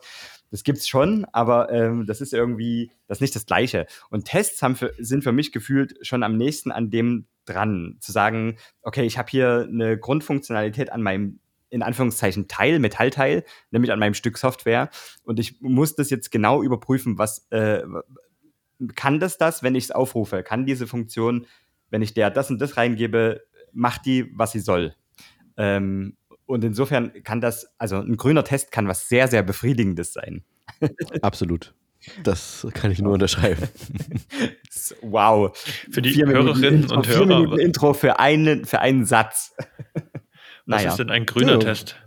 Also äh, automatisierte Tests laufen typischerweise in einem sogenannten Testrunner. Den kann man quasi einfach starten. Das macht man zum Beispiel über die Kommandozeile oder in der IDE gibt es irgendwo ein schönes Knöpfchen. Und äh, also Test heißt ja Test, weil er irgendetwas testet. Und ein Test kann entweder fehlschlagen oder er kann erfolgreich sein. Und das heißt, dass ich in einem Test, ich, ich habe Code, den ich testen möchte. Das heißt, ich rufe diesen Code typischerweise auf in irgendeiner Form. Das in einem Unit-Test ist das ganz einfach, indem ich tatsächlich die Funktion. Das Ergebnis des Tests ist grün im Sinne von bestanden. Das ist korrekt. Okay, genau. Dazu werde ich gleich zu kommen. Möchtest du mir unterstellen, dass ich äh, zu ausschweifend argumentiere, dann tut es mir an dieser Stelle leid. Ich wollte nur das, das Missverständnis vermeiden, dass, dass ähm, und jetzt mache ich, einen, jetzt mache ich einen thematischen Schwenk. Wir haben, wow. wir haben ja das äh, Thema 2028 und nachhaltige Software auch. Und da könnte ja ein grüner Test auch sein, ein Test auf, wie nachhaltig ist denn unsere Software. Aber in dem Kontext ja. hier geht es tatsächlich um, ein Testfall ist bestanden oder dann ist er grün oder, oder ist nicht, nicht bestanden, dann genau. ist er rot. Genau, und wenn er rot ist, habe ich typischerweise im besten Fall noch Informationen darüber, was da konkret schiefgegangen ist. Mhm. Mhm. Und man, ja, theoretisch kann man alle möglichen Sachen automatisieren. Das, ich sag mal, der Regelfall ist, dass man in irgendeiner Form die Logik des Codes prüft und dass eben der Code tut, was er soll. Aber wie du schon sagst, ne, man kann genauso theoretisch auch Performance Tests laufen lassen. Also es, es, gibt da im Prinzip noch ganz, ganz viele Klassen. Accessibility-Tests automatisiert, das gibt es alles. Ähm, aber ich sag mal, je spezifischer die Testkategorie, desto seltener wird es gemacht, behaupte ich jetzt einfach mal. Gerade weil zum Beispiel ein Performance-Test für die typische Webanwendung wahrscheinlich relativ irrelevant ist. Ne? Wenn mhm. jetzt, wenn ich, wenn ich ein System Software irgendwas schreibe, ich, ich, ich treibe irgendwelche Treiber für eine Rakete oder so, dann ist es wahrscheinlich deutlich wichtiger, dass da bestimmte Performance- und Security-Tests etc., sage ich mal, grün sind und dass ich die schreibe. Bei einer klassischen Webanwendung äh, konzentriere ich mich eher auf andere Kategorien. Aber die äh, Klasse, die du gerade meintest, die wird hoffentlich für uns deutlich interessanter. Die, die Klasse des, wie nachhaltig ist denn das, was wir da schreiben? Mhm. Wollt ihr zu dem Thema, was hat sich hm, in letzter Zeit zum Thema Testing bei uns verändert, noch was anmerken? Sonst würde ich zum nächsten Thema gehen. Ja, nee, ich glaube, wir können ja, sehr gerne. zum nächsten Thema. Weil wir hatten in der Einleitung gesagt, die Fragen, die wir momentan in der Morgenrunde uns allen stellen, ist, möchte jemand Code Review, Pair Programming machen oder ein Shaping. Und jetzt haben wir wieder so einen erklärungswürdigen Begriff. Shaping. Ich kann mich daran erinnern, dass ich eine äh, Onboarding-Conversation mit dem Tobi, der zufällig gerade hier dabei ist, Huch. hatte zum Thema Shaping. Und ich glaube, der Tobi kann das super erklären. Schön den Ball zurückgespielt. Fall. Der, den, den, nehme ich doch gerne auf, den Ball. Ähm, danke, Klaus. oh Gott. Ähm, Shaping ist ein Begriff, der sich, ich sag mal, bei uns so etabliert hat, kommt aus dem Buch Shape Up von Basecamp, von, oder heißen sie wieder 37 Signals? Da fragst du, glaube ich, die falschen. Ich glaube, da bist ist du aber auch nicht, Experte. nicht äh, so entscheidend. Wir können Shape Up verlinken. Ich glaube, wir haben es im Podcast auch an der einen oder anderen Stelle schon mal angesprochen. Ähm, die, ob sie jetzt Basecamp heißen oder 37 Signals, die Leute, die da Software entwickeln, die gleichnamige Software, Basecamp, äh, haben ihre Software- und Projekt, Produktentwicklungsmethodik da drin beschrieben. Und Teil davon ist, wenn Sie neues Feature planen, dann wird das Thema geshaped. Geshaped heißt, es wird aufgeschrieben, was gehört alles dazu, was ist das Problem, was ich lösen möchte, was ist die grobe Lösung, was ist drin und Teil der Lösung, was ist explizit nicht drin, also was ist out of scope, was sind Rabbit Holes, also diese, ne, diese Kaninchenbauer, die ins Unendliche weitergehen, die, die schon absehbar sind und wo man deswegen vorher schon sagen kann, Achtung, da aufpassen, wenn man dann an die Implementierung geht. Da kommt es her. Für uns würde ich behaupten, ist der Begriff Shaping genau diese Planung, hey, ich möchte mir jetzt ein Feature vornehmen und ich gehe das vorher mal durch. Ich mache mir einen Plan, wie ich vorgehe. Ne? Ich steige nicht direkt in den Code ein, sondern ich überlege mir, was hat das für Auswirkungen auf Architektur, welche Stellen will ich anfassen, wie sieht die Lösung aus und so weiter. Wie kann ich das vielleicht testen, was sind Implikationen für andere Stellen im Projekt und so weiter und so weiter. Wie viel Zeit haben wir zur Verfügung? Ne? Gibt es eine Budgetvorgabe vom Kunden oder ist das was, wo wir sagen, wir geben uns selber eine Zeitvorgabe, weil Zeit nicht unendlich ist. So, und für mich ist das Thema dazugekommen, weil wir gemerkt haben, hey, das ist quasi wie per Programming, nur per Planning eigentlich. Es ist das, ich hole mir jemanden als Buddy, als Partnerin dazu, um auch schon in dieser, ich sag mal, Vor-Coding-Phase ein besseres Konzept zu erstellen, weil wir es gemeinsam machen. Seht ihr das auch so? Also, ich, ich habe gerade ein bisschen drüber nachgedacht. Also, ja. Äh, also, aus meiner Sicht, jein. Äh, Hintergrund ist, ich kann mich ehrlich gesagt nicht erinnern. Also, ich, ich weiß, dass dieser Begriff Shaping bei uns total oft verwendet wird. Aber lustigerweise kann ich mich gerade an keine Situation erinnern, in der dieser Begriff in meinen Projekten explizit gefallen wäre in den letzten Jahren. Ich glaube, also ich glaube, alles, was du beschrieben hast, machen wir. Aber ich glaube, es ist selten bei uns eine Runde losgegangen, in der, an der ich beteiligt war, die sozusagen mit dem Wort Shaping begonnen hat. Deswegen ist das für mich immer noch, ist sozusagen dieses Shaping seltsamerweise, obwohl ich alles, was du beschrieben hast, gerade äh, beschrieben hast, tue, ist es für mich so abstrakt, weil ich sozusagen das Gefühl habe, ich habe es bei Sandstorm noch nie gemacht, obwohl ich es wahrscheinlich schon gemacht habe. Ist ganz spannend. Wie habt ihr das in, in dem äh, Projekt, in dem du mit Robert jetzt eine Weile zusammengearbeitet hast, wie habt ihr das da genannt? Wenn, ihr habt ja genau das getan. Also. Ja, ja, absolut. Deswegen, also ich glaube, es war halt einfach Konzeption. Es war okay. halt ein Meeting zu ja. dem, was, was wir da tun. Ja, genau. Ohne dass jetzt das Wort Shaping gefallen ist. Ich glaube, deswegen habe ich das Gefühl, ich habe es noch nie gemacht, obwohl ich es eigentlich auch mache. Mhm.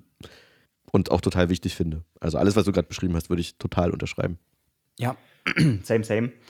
Ähm, bei mir ist es auch ganz konkret so, das ist, das ist gar nicht so lange her.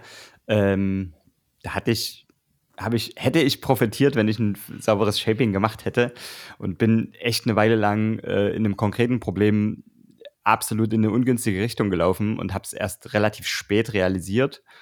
Und, ähm, und dann haben wir so sozusagen, als ich dann gemerkt habe, okay, hier ist echt schon Zeit vergangen, die eigentlich sollte das Ticket vielleicht schon fertig sein. Ich muss ja mal echt mir noch jemanden holen. Und dann habe ich mal, und dann haben wir da mal noch so sozusagen ein nachgeordnetes Shaping gemacht. Und also das, ich hätte mir super viel Ärger erspart an der Stelle, wenn ich, ähm, wenn ich das Shaping eher gemacht hätte, beziehungsweise das explizit gesagt hätte, ich, hier gibt es noch Untiefen und ich kenne die gar nicht und nicht einfach losgerannt wäre und gedacht hätte, ja, einen groben Plan habe ich, ich code mal los, sondern hier mal ganz klar formuliert hätte, wo sind denn hier Untiefen, Rabbit Holes, wo kann man richtig hinfallen? Das wäre, das wäre, glaube ich, eher aufgefallen. Insofern kann Shaping, also das fühlt sich ja erstmal so an wie, okay, ich habe jetzt ein neues Ticket, ich shape das erstmal eine Stunde, das ist ja wie eine Stunde extra äh, Geld investiert, sozusagen. Ähm, das kann aber im Zweifel tatsächlich dazu führen, dass man Geld spart, wenn man nicht un unnötigerweise stundenlang in die falsche Richtung rennt. Also ich ja, ich würde behaupten, das tut es immer. Also ich glaube, mhm. das ist, ja. ist es nie raus, rausgeschmissenes Geld oder rausgeschmissene Zeit. Also selbst auf privater Ebene, wenn, wenn ich jetzt sozusagen im Kleinen Tasks angehe und sei der noch so klein, äh, ist das Erste, was ich mache, mein Problem in Teilprobleme zu zergliedern und, und die einzelnen Bestandteile zu, zu verstehen und mir auch sozusagen schon mal so eine grob priorisierte Liste an Schritten äh, gewahr zu machen, die ich durchlaufen muss, um hoffentlich zum Ziel zu kommen. Äh, und da vielleicht nochmal ganz kurz so der, äh, der, der Rückblick nochmal auf diese TDD, BDD, also Test-Driven, Behavior-Driven Design-Geschichte, die ich vorhin ansprach. Das kann wahnsinnig helfen, innerhalb dieses Prozesses sozusagen auch da schon Dinge zu definieren, die man dann später gleich noch in einen Test gießt und die einen dann weiterleiten durch, durch den Prozess des Feature-Erschaffens beispielsweise.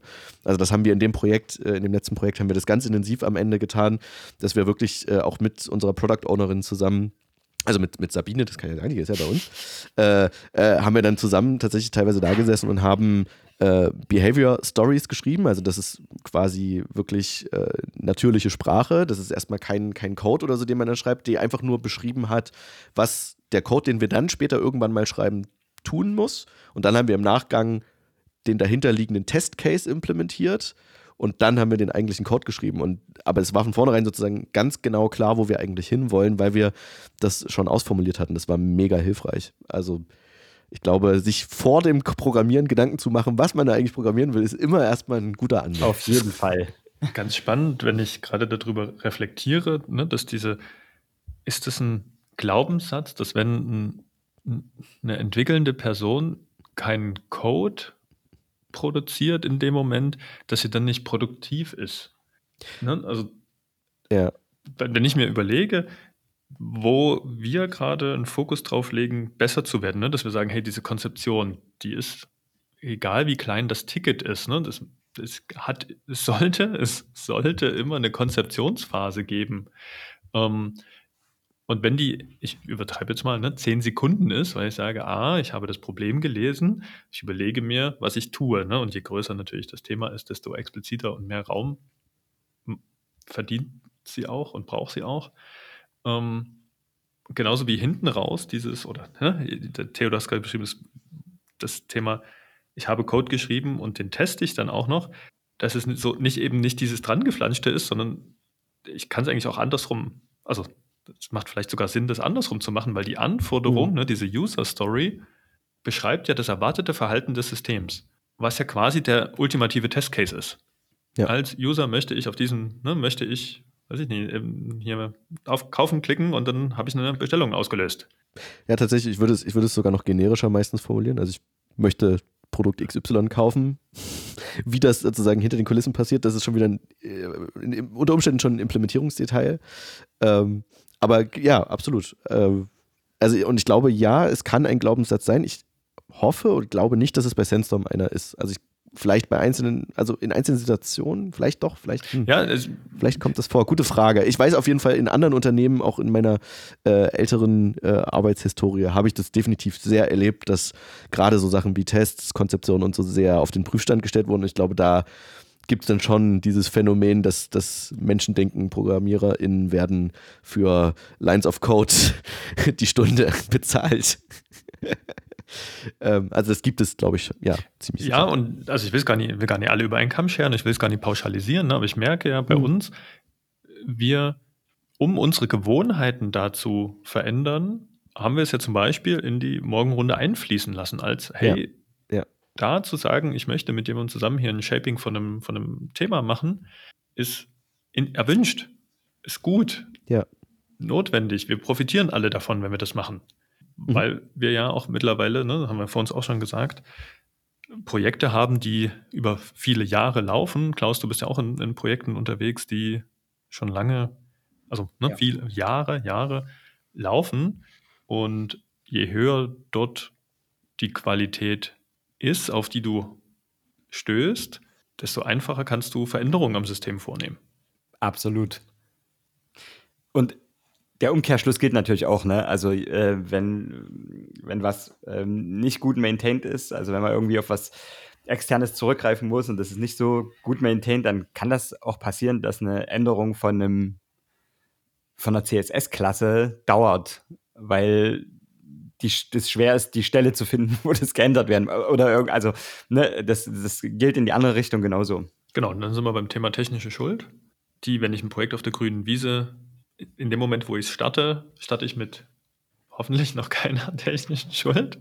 Aber spätestens, wenn ich irgendwas eingebaut habe, fange ich an, die anzuhäufen. Und nach Jahren im Projekt ist, in, also mir ist noch kein Projekt untergekommen, wo keine technische Schuld drin steckt. Hm. Ähm, zumal ja auch, ne, und das ist ja auch die Realität unseres Softwareentwicklungsdaseins, die Ressourcen im Sinne von Geld und Zeit sind begrenzt. Also muss ich irgendwo immer, ich muss irgendwo immer Abstriche machen. Das geht nicht anders. Ne? Wir werden nie den Idealzustand erreichen. Damit haben wir die Themen, die ich auf dem Zettel habe zum Thema Qualität, wo ich, wo ich so auf dem Schirm habe, da legen wir gerade einen Fokus drauf da hat sich in den letzten Monaten haben sich da Dinge verändert. Wir experimentieren und, und, und schärfen das weiter. Wir haben schon gesagt, wir haben angefangen mit der Frage, möchte jemand ein synchrones Code Review, haben das ergänzt um, möchte jemand Pair Programming machen, möchte jemand Shaping machen. Ich gehe davon aus, das wird sich auch in der Zukunft weiter verändern. Habt ihr noch Sachen bei euch auf dem Zettel, die ihr jetzt ansprechen wollt? Ich fliege nochmal drüber. Klaus, du hattest schon gesagt, du hast einen großen Zettel, da haben wir noch gar nicht so viel von besprochen. Ich bin echt neugierig, was da drauf steht. Nee, es ist alles fein. Es ist äh, gut, ich bin super zufrieden mit, mit dem Outcome. Es ist äh, wahrscheinlich ist der Zettel eine Hilfe für zu lange Schweigepausen gewesen. Nee, es ist okay. Ah, ich bin echt neugierig. Wir Schicken Alle dir hinterher. Zuhörerinnen und mal so Zuhörer einen ja, wollen wissen, was auf deinem Zettel steht. Ich habe also ich habe hier versucht diesen diesen diesen Spagat zwischen wie ist es denn in der sagen wir mal in der produzierenden Welt, äh, die so jetzt so anfassbare Teile produziert äh, und habe dann versucht so die Metaphern zu finden, was ist denn die Entsprechung in der Softwarewelt und so. Und das ist aber fein, ist das gar nicht so ähm, Das, das war das Beispiel, was du vor uns brachtest mit dem ne, hier Gewinde. Ja, zum testen. Beispiel, genau, Mhm. genau. Ich habe über, ich habe hier irgendwas über Qualitätsmanagement-Handbücher geschrieben, über Audits, über genau Wartung und genau und so eine Sachen und habe dann immer versucht, die Entsprechung im, im, äh, im Software-Game zu finden. Aber es ist alles gut. Ich hatte, als du das beschrieben hast, ging mir so ein Gedanke durch den Kopf. Ähm, Unterschied Manufaktur, was wir ja überwiegend sind. Ne, wir, wir stellen ein Einzelstück her. Hm. Versus Massenfertigung, was ja in so einem, ne, wenn ich ein metallverarbeitendes Gewerbe bin und eine Million Schrauben produziere, da ist die, das Invest in Qualität ja sehr gut messbar, wenn ich nach 100 Stück feststelle, ich habe 30 Prozent Ausschuss und dafür ha- habe ich dann 900.000, Hm. weil ich es gefixt habe, die dann gut rauskommen, ähm, versus ich habe den Invest genau für ein Produkt, was ich abliefere. Und das, die Entsprechung gibt es ja in der Softwarewelt auch. Ne? Wenn ich eine, eine Software as a Service betreibe, wo ich sage, da habe ich viele, viele, viele, viele Instanzen oder Kunden drauf, die, ne, die im Kern die gleiche Software verwenden, so wie ich es auch in der Massenfertigung in der Produktion habe. Mhm. Absolut. Und also manch, bei, bei, bei meinen beiden Projekten, die ich betreue, ist es auch tatsächlich, gibt's, ist das so ein Unterschied. Das eine Projekt ist so wirklich, das sind zwar mehrere Instanzen von, also Webseiten sozusagen, ähm, die fühlen sich aber so manufakturischer an in ihrer Infrastruktur und auch in dem Datendurchsatz und so weiter, der da passiert. Und das andere, da reden wir über andere Dimensionen von, von Datensätzen, die da, äh, die da durchlaufen. Und dementsprechend, also das ist schon, es gibt da schon äh, ähm, pff, äh, metaphorische Äquivalente sozusagen zwischen diesen beiden Welten. Entschuldigung. Schön, schönes Wort, metaphorische Äquivalente. Jetzt hast du mich zum Nachdenken gebracht, ob das aber Auswirkungen haben sollte auf die Art und Weise, wie Qualität ja, gemanagt wird.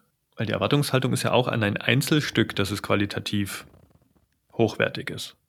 Äh, ja, absolut. Ich, ich glaube, die Unterschiede ergeben sich da eher mehr in der Infrastruktur. Also ähm, bei, bei größeren Systemen, wo mehrere verschiedene Datenbanktypen auch miteinander kommunizieren, ist es einfach auch notwendiger, da mal noch einen anderen Test zu machen als bei einem, als bei einer Manufaktur. Also da ergeben sich einfach ganz andere Anforderungen. Aber im Idealfall. Und, ja, und was, was mir gerade auch dann noch einfällt, ist, der Vergleich hinkt insofern, wenn ich, ne, wenn ich ein Einzelstück herstelle, ich sitze hier gerade an einem Tisch, nehmen wir mal das Beispiel, ne, ich beauftrage einen Schreiner, einen Tisch herzustellen oder einen Tischler mhm, oder eine Tischlerin oder wie auch immer. Ähm, dann wird es hergestellt, wird geguckt, passt die Qualität, ich nehme es ab, fertig. Ne? Dann ist Genau. sozusagen der Prozess abgeschlossen. Was wir ja, ja. tatsächlich haben, selbst wenn wir eine, wenn, wenn das Produkt individuell ist, machen wir ja häufig Releases. Das heißt, da kommt ja dieser wiederkehrende Aspekt doch schon mit rein. Ne? Also wir haben ja nicht, wir stellen eine Software, dann testen wir die durch, dann wird die übergeben und dann fassen wir sie nicht mehr an. Wisst ihr, was ich meine? Ja. Ja. und ich glaube, das ist generell so ein bisschen, also ne, die, die Art von Qualität, über die wir sprechen. Also es, ich sag mal, es gibt ja, ne, wir reden jetzt ganz konkret über Softwarequalität, also vor allen Dingen über das, was hinter den Kulissen passiert. Ne, da wäre das Äquivalent, was weiß ich, in einem elektronischen Gerät, wie die elektronischen Komponenten verbaut sind, aber selbst das hinkt, weil die ja in erster Linie wahrscheinlich einfach nur dem natürlichen physischen Verfall anheimfallen und da vielleicht einfach keine robusten Teile gewählt wurden, aber das ist, sage ich mal, sehr kalkulierbar. Ähm, und bei uns ist ja sozusagen aber vor allen Dingen der Aspekt dessen, wie kann das gewartet werden, wie kann, also ne, dieses kontinuierliche, was du gerade meintest, Tobi, mhm. wie kann das gepflegt werden, wie kann das weiterentwickelt werden, wohingegen es auf der anderen Seite die Qualität, die dein Tisch hat, wenn er da steht, ist ja die Qualität dessen, ich habe einen schönen Tisch und den kann ich gut benutzen. Das kann ja für die Endnutzer unserer Software auch so sein, selbst wenn der Code da hinten in, äh, auf gut Deutsch gesagt total beschissen aussieht, mhm. kann ja für Endnutzer die Qualität in Anführungsstrichen total gut sein, weil wir es vielleicht trotzdem geschafft haben, eine tolle UX zu machen, also eine User Experience, die so dass die Nutzer das gut benutzen können. Ähm, die Frage ist halt nur, für wie lange oder wann stößt das System an, an seine Grenzen. Und ich glaube, das ist auch nochmal so eine, so eine große Diskrepanz. Also wir betrachten gerade vor allen Dingen Qualität hinter den Kulissen. Ja, diese Sta Schlagworte, ne? Er Erweiterbarkeit, Wartbarkeit, die ja auch, und da schlage ich wieder den Bogen in unserem 2028-Thema nachhaltige Software eine große Rolle spielen. Ne? Wenn ich ja. hier diesen ja. Tisch mir angucke und ich stelle jetzt fest als, als User, ähm, ich hätte jetzt hier gerne noch eine Erweiterung. Ähm, ich hätte gerne, dass der eine neue Funktion hat. Ich möchte den jetzt nach oben und nach unten verschieben können und das fällt mir hinterher ein. Hm. Aber das ist ja das, was wir tagtäglich erleben. Ne? Wir bauen eine Software einfach für bestimmte Anforderungen und dann kommt eine neue Anforderung dazu. Ich habe schon lange diese, diese Metapher im Kopf, Software als Haus.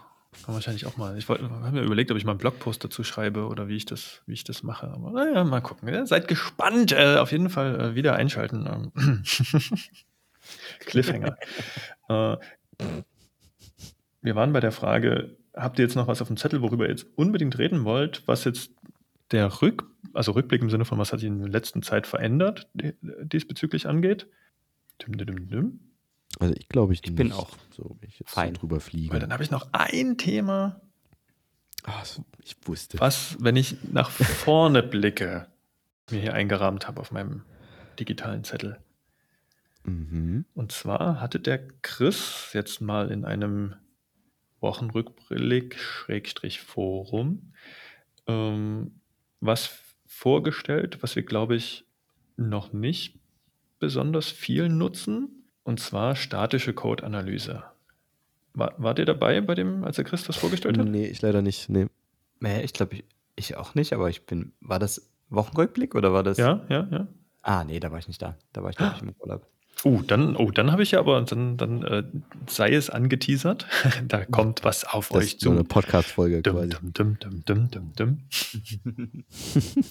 ähm, ist tatsächlich inspiriert vor allem von einem Kunden, weil die gesagt haben, oh, hier Riesensystem und Qualität ist ein, ist ein Thema und die fokussieren sich gerade auf das Thema statische Code-Analyse. Das heißt, das, was Chris vorgestellt hat, war in der IDE und auch in, also in der Entwicklungsumgebung, wo der Code geschrieben wird, als auch äh, in der Continuous Integration Umgebung laufen, ja, es ist ja auch eine Art von Tests, ne? statische Code-Tests ähm, durch, die nach bestimmten Problemen suchen, die sich halt automatisiert finden lassen. Ich glaube, das Beispiel, was ihr von uns hattet, hier mit Null Safety, könnte damit reingehen. Ja, genau, also statische Typisierung. Also mir fallen jetzt so ad hoc im Grunde zwei große Themenblöcke ein, die, die glaube ich, viele nutzen und viele kennen. Das wäre eben einmal die statische Typisierung, wenn du in einer entsprechenden Sprache dich bewegst, ne, die das hat, also die in irgendeiner Form transpiliert oder kompiliert wird und äh, statische Typisierung äh, machen kann. Und der zweite Aspekt, was viele, glaube ich, nutzen, ist, ist Linting, also sozusagen eine Form von Code-Analyse, die, die überprüft, ob der Code bestimmten Regeln äh, mhm. Gerecht wird, die man beispielsweise als Organisation selbst Genau, genau. Und das hat der kann. Chris vorgestellt, ne? An, anhand von Beispielen. Und ich glaube, SonarLint war so ein Tool, was die da einsetzen. Mhm. Ähm, in der kommerziellen Version gibt es auch ne, Open Source und äh, ich sehe das auf uns zukommen, dass wir auch das in unsere Projekte viel stärker noch mit einbauen, um ne, Dinge, die sich eben automatisiert finden lassen, ja, halt. Also, also, bin ich gespannt, weil ich jetzt konkret nicht genau weiß, ne, worum es da bei Chris ging, weil ich würde behaupten, es gibt bestimmte Tech-Stacks, in denen ist Linting äh, mehr oder weniger standardmäßig schon mit drin. Mhm. Also ich sag mal, fast alles, was wir jetzt so im Frontend, im, im Bereich der Single-Page-Applications, beispielsweise mit React oder so machen, da haben wir eigentlich immer einen Linter mit drin, standardmäßig. Mhm. In ähm, seinem Beispiel ging es um, um Java-Projekt. Ja. Ähm, und der hatte das gleiche auch für PHP, ich glaube PHP Stan hieß das, äh, mhm. mit rausgesucht. Ja. Und ja, also so viel mal als, als Ausblick. Ich glaube, das wird auch ein Thema, mit dem wir uns in Zukunft Das ist angestoßen. Oh ja, das wird spannend. Und, ich, ja. Das ist immer, ist, ist, ist, ist, ein, ist ein spannendes Thema. Ich, man muss, glaube ich, immer nur super vorsichtig sein. Also, wenn wir zumindest auf dieser Linting-Ebene, kann es halt schnell passieren, dass man sich in, sag ich mal, in nicht wirklich zielführenden Mhm. Diskussionen verliert. Ja. Über einfach, dass, dass man über Themen diskutiert die, und über Regeln, über Linting-Regeln, die am Ende einfach sehr, sehr wenig Auswirkung auf das eigentliche Produkt haben und die wenig mit Qualität zu tun haben. Jetzt mal als ein ganz blödes Mhm. Beispiel ist so diese Frage Semikolons oder keine Semikolons in einem JavaScript-Projekt oder TypeScript-Projekt. Das ist einfach eine Fragestellung, über die würde ich einfach nicht diskutieren wollen. Da sollte man sich für eine Sache entscheiden und fertig, weil die, der Impact ist am Ende gleich null. So, und ich glaube, das ist so ein bisschen die Gefahr, dass man sich da sehr in die Details verliert. Auf der anderen Seite natürlich gibt es bestimmte Regeln, die vielleicht trotzdem total wertvoll sein können. Ähm, aber das ist tatsächlich einer, ist der, einer der Gründe, warum ich mich wenig in den letzten Jahren mit Linting beschäftigt habe, ist einfach, weil ich das Gefühl habe, Genau, dass, ich, dass der Impact ja, nicht so gigantisch ist. Ja, genau, weil es geht ja sozusagen weniger um, um Code-Formatierung oder solche Geschichten, ne, wo ich sage, da soll es halt einheitliche Regeln im Projekt geben und muss ich nicht diskutieren, ob ich Leerzeichen oder Tabs nehme. Mhm. Ja. Das macht das Ding automatisch und gut ist. Nee, die, die Beispiele waren viel fortgeschrittener. ja. Da waren Regeln drin. Ich, da, da, da hört jetzt wirklich mein technisches Verständnis auf. Aber ich mache mal so ein Beispiel, ja, so ein Beispiel, ne, das Ding erkennt halt, du verwendest eine Variable in einer Funktion und hast die Option, dass die irgendwie geändert wird außerhalb oder irgend so ein Zeug. ja, genau. Und Ja. wenn dir das Ding das beim Schreiben schon sagen, ah, guck mal hier, hm, possi Possible Security Issue. Ja. Nice. Ne? Also, Ja, also das, das dieses Thema äh, Im- Immutability und, und Veränderung Ja. von Werten, das wäre jetzt auch so ein, eins der Beispiele ge gewesen, wenn ich sage, die können, glaube ich, viel bringen. Das haben wir auch tatsächlich nachträglich nochmal in einem Projekt gemacht, weil wir da Probleme hatten mit, mit so, so mutierten Werten. Ähm, also ja, also es gibt diese Cases auf jeden Fall. Ich glaube, es ist halt wichtig, dass man oder, oder mein Gefühl ist, dass, dass sozusagen die Problemstellung zuerst da sein sollte, bevor man die Lösung sucht. Ne? Also, weil man kann ja sozusagen sich diesem Thema auf zwei Wegen nähern. Einmal, man nimmt einen Linter und guckt, was kann der theoretisch alles für Regeln, was gibt es für Linting-Plugins und was können die für Regeln und dann knalle ich da alles rein und muss quasi ganz, ganz viele Einzelentscheidungen treffen. Das halte ich für eher gefährlich. Aber auf der anderen Seite zu sagen, hey, wir haben ein immer wiederkehrendes Problem in unserem Code und wir können dieses automatisiert abfangen und dann nehmen wir das Tool und nehmen uns genau diese eine Sache raus, die wir gerade konkret brauchen, das kann, glaube ich, total hilfreich sein. wie das bei allen Themen ist, die wir heute besprochen haben, wohl überlegt und dosiert einsetzen. All, Genau. Alleine für sich sind sie kein, kein Allheilmittel und schon gar kein Garant für Qualität. Und ich könnte mich in jedem einzelnen Thema wahrscheinlich bis zum Exzess verkünsteln, ohne den gefühlten Mehrwert nach außen für andere zu erhöhen. Also und generell nicht nur nach außen, sondern auch, also eine gewisse Messbarkeit ist dann möglicherweise gar nicht vorhanden. Also ich glaube, so viele Sachen auf dem Niveau, was wir jetzt so gesagt haben, Testing und so, wenn man das messen wollte, wäre das sicherlich möglich, da festzustellen, was es dem Projekt bringt, irgendwann auch in Zahlen, wobei es schwierig ist, weil vieles ja auf die Zukunft immer ausgerichtet ist, ähm, mit der Qualitätssicherung. Aber ich glaube, über die Zeit könnte man da sicherlich trotzdem Beobachtungen machen. Und das geht dann halt bei manchen Sachen ab einem bestimmten Punkt einfach nicht mehr. Das war jetzt irgendwie ein bisschen zu sehr verschwurbelt. Ne? Ich glaube, das war das trotzdem. Also ich glaube, man konnte nachvollziehen, wo ich hin will, aber schön war es nicht, sind wir uns einig. Ich meine auch, wir sind uns ziemlich einig. Da sind wir uns einig. Bist du ja auch einig? Ich bin Klaus? einig. Ich glaube, jetzt, wir sind jetzt so knapp an der Zwei-Stunden-Marke. Aha. Und ich hatte auch nicht, das Gefühl, ich habe ein Schlusswort gesagt. Ist das so? Okay, dann mach nochmal. Sag nochmal das Schlusswort, ich habe das gar nicht mitbekommen. Nee, nicht, ich habe nicht gesagt Schluss, Ach so. sondern ich hatte mein Schlussplädoyer gehalten quasi. Ach so. Ähm, Ach so. und dann wollte Theo das nochmal bestärken. Formulieren wir formulier, Ja. formulier ich so. Ähm, ich habe das Gefühl, ich habe alles gesagt, was ich loswerden wollte in dieser Folge zum Thema Softwarequalität, wie wir da uns voran experimentieren, worauf wir gerade unseren Fokus legen, wie wir da auch vorgehen, uns als Team zu verbessern und uns gegenseitig an unsere Standards zu erinnern, uns, unsere Gewohnheiten zu verändern, dahingehend, dass die Qualität, die wir abliefern, besser wird, ohne dass unsere Software dadurch exorbitant teurer wird. Das ist das Spannungsfeld, in dem wir uns bewegen. Und ja, ich habe nichts mehr auf dem Zettel. Wollt ihr noch was ergänzen? Nö. Ich fand es sehr schön. Ich fand es auch sehr schön, ich möchte nichts ergänzen. Dann bedanke ich mich auf jeden Fall bei dir, Florian Klaus, für dein Podcast-Debüt vor dem Mikrofon. Ja, ich danke auch vielmals. Das hat Spaß gemacht. Ich freue mich schon auf die nächste Folge mit dir. Äh, Theo, auch an dich möchte ich äh, einen Dank aussprechen. Es hat auch mir wieder sehr viel Spaß gemacht äh, mit dir heute. Ich möchte mich auch bei euch bedanken. ihr, ihr, ihr, merkt, wir haben ja, die, die Halbwertszeit dieses Podcasts überschritten. Ähm, danke an alle mhm. Hörerinnen mhm. und Hörer unseres Podcasts. Wir sind wie immer gespannt von euch zu hören, wie fandet ihr die Folge, was fällt euch noch ein zum Thema Softwarequalität und wie sie verbessert werden kann und soll. Ihr erreicht uns über Twitter, über E-Mail, das packen wir wieder in die Show Notes wie immer. Und dann sagen wir Danke fürs Zuhören, bis zur nächsten Folge vom Sandpapier. Macht's gut, tschüss. Tschüss. Tschüss.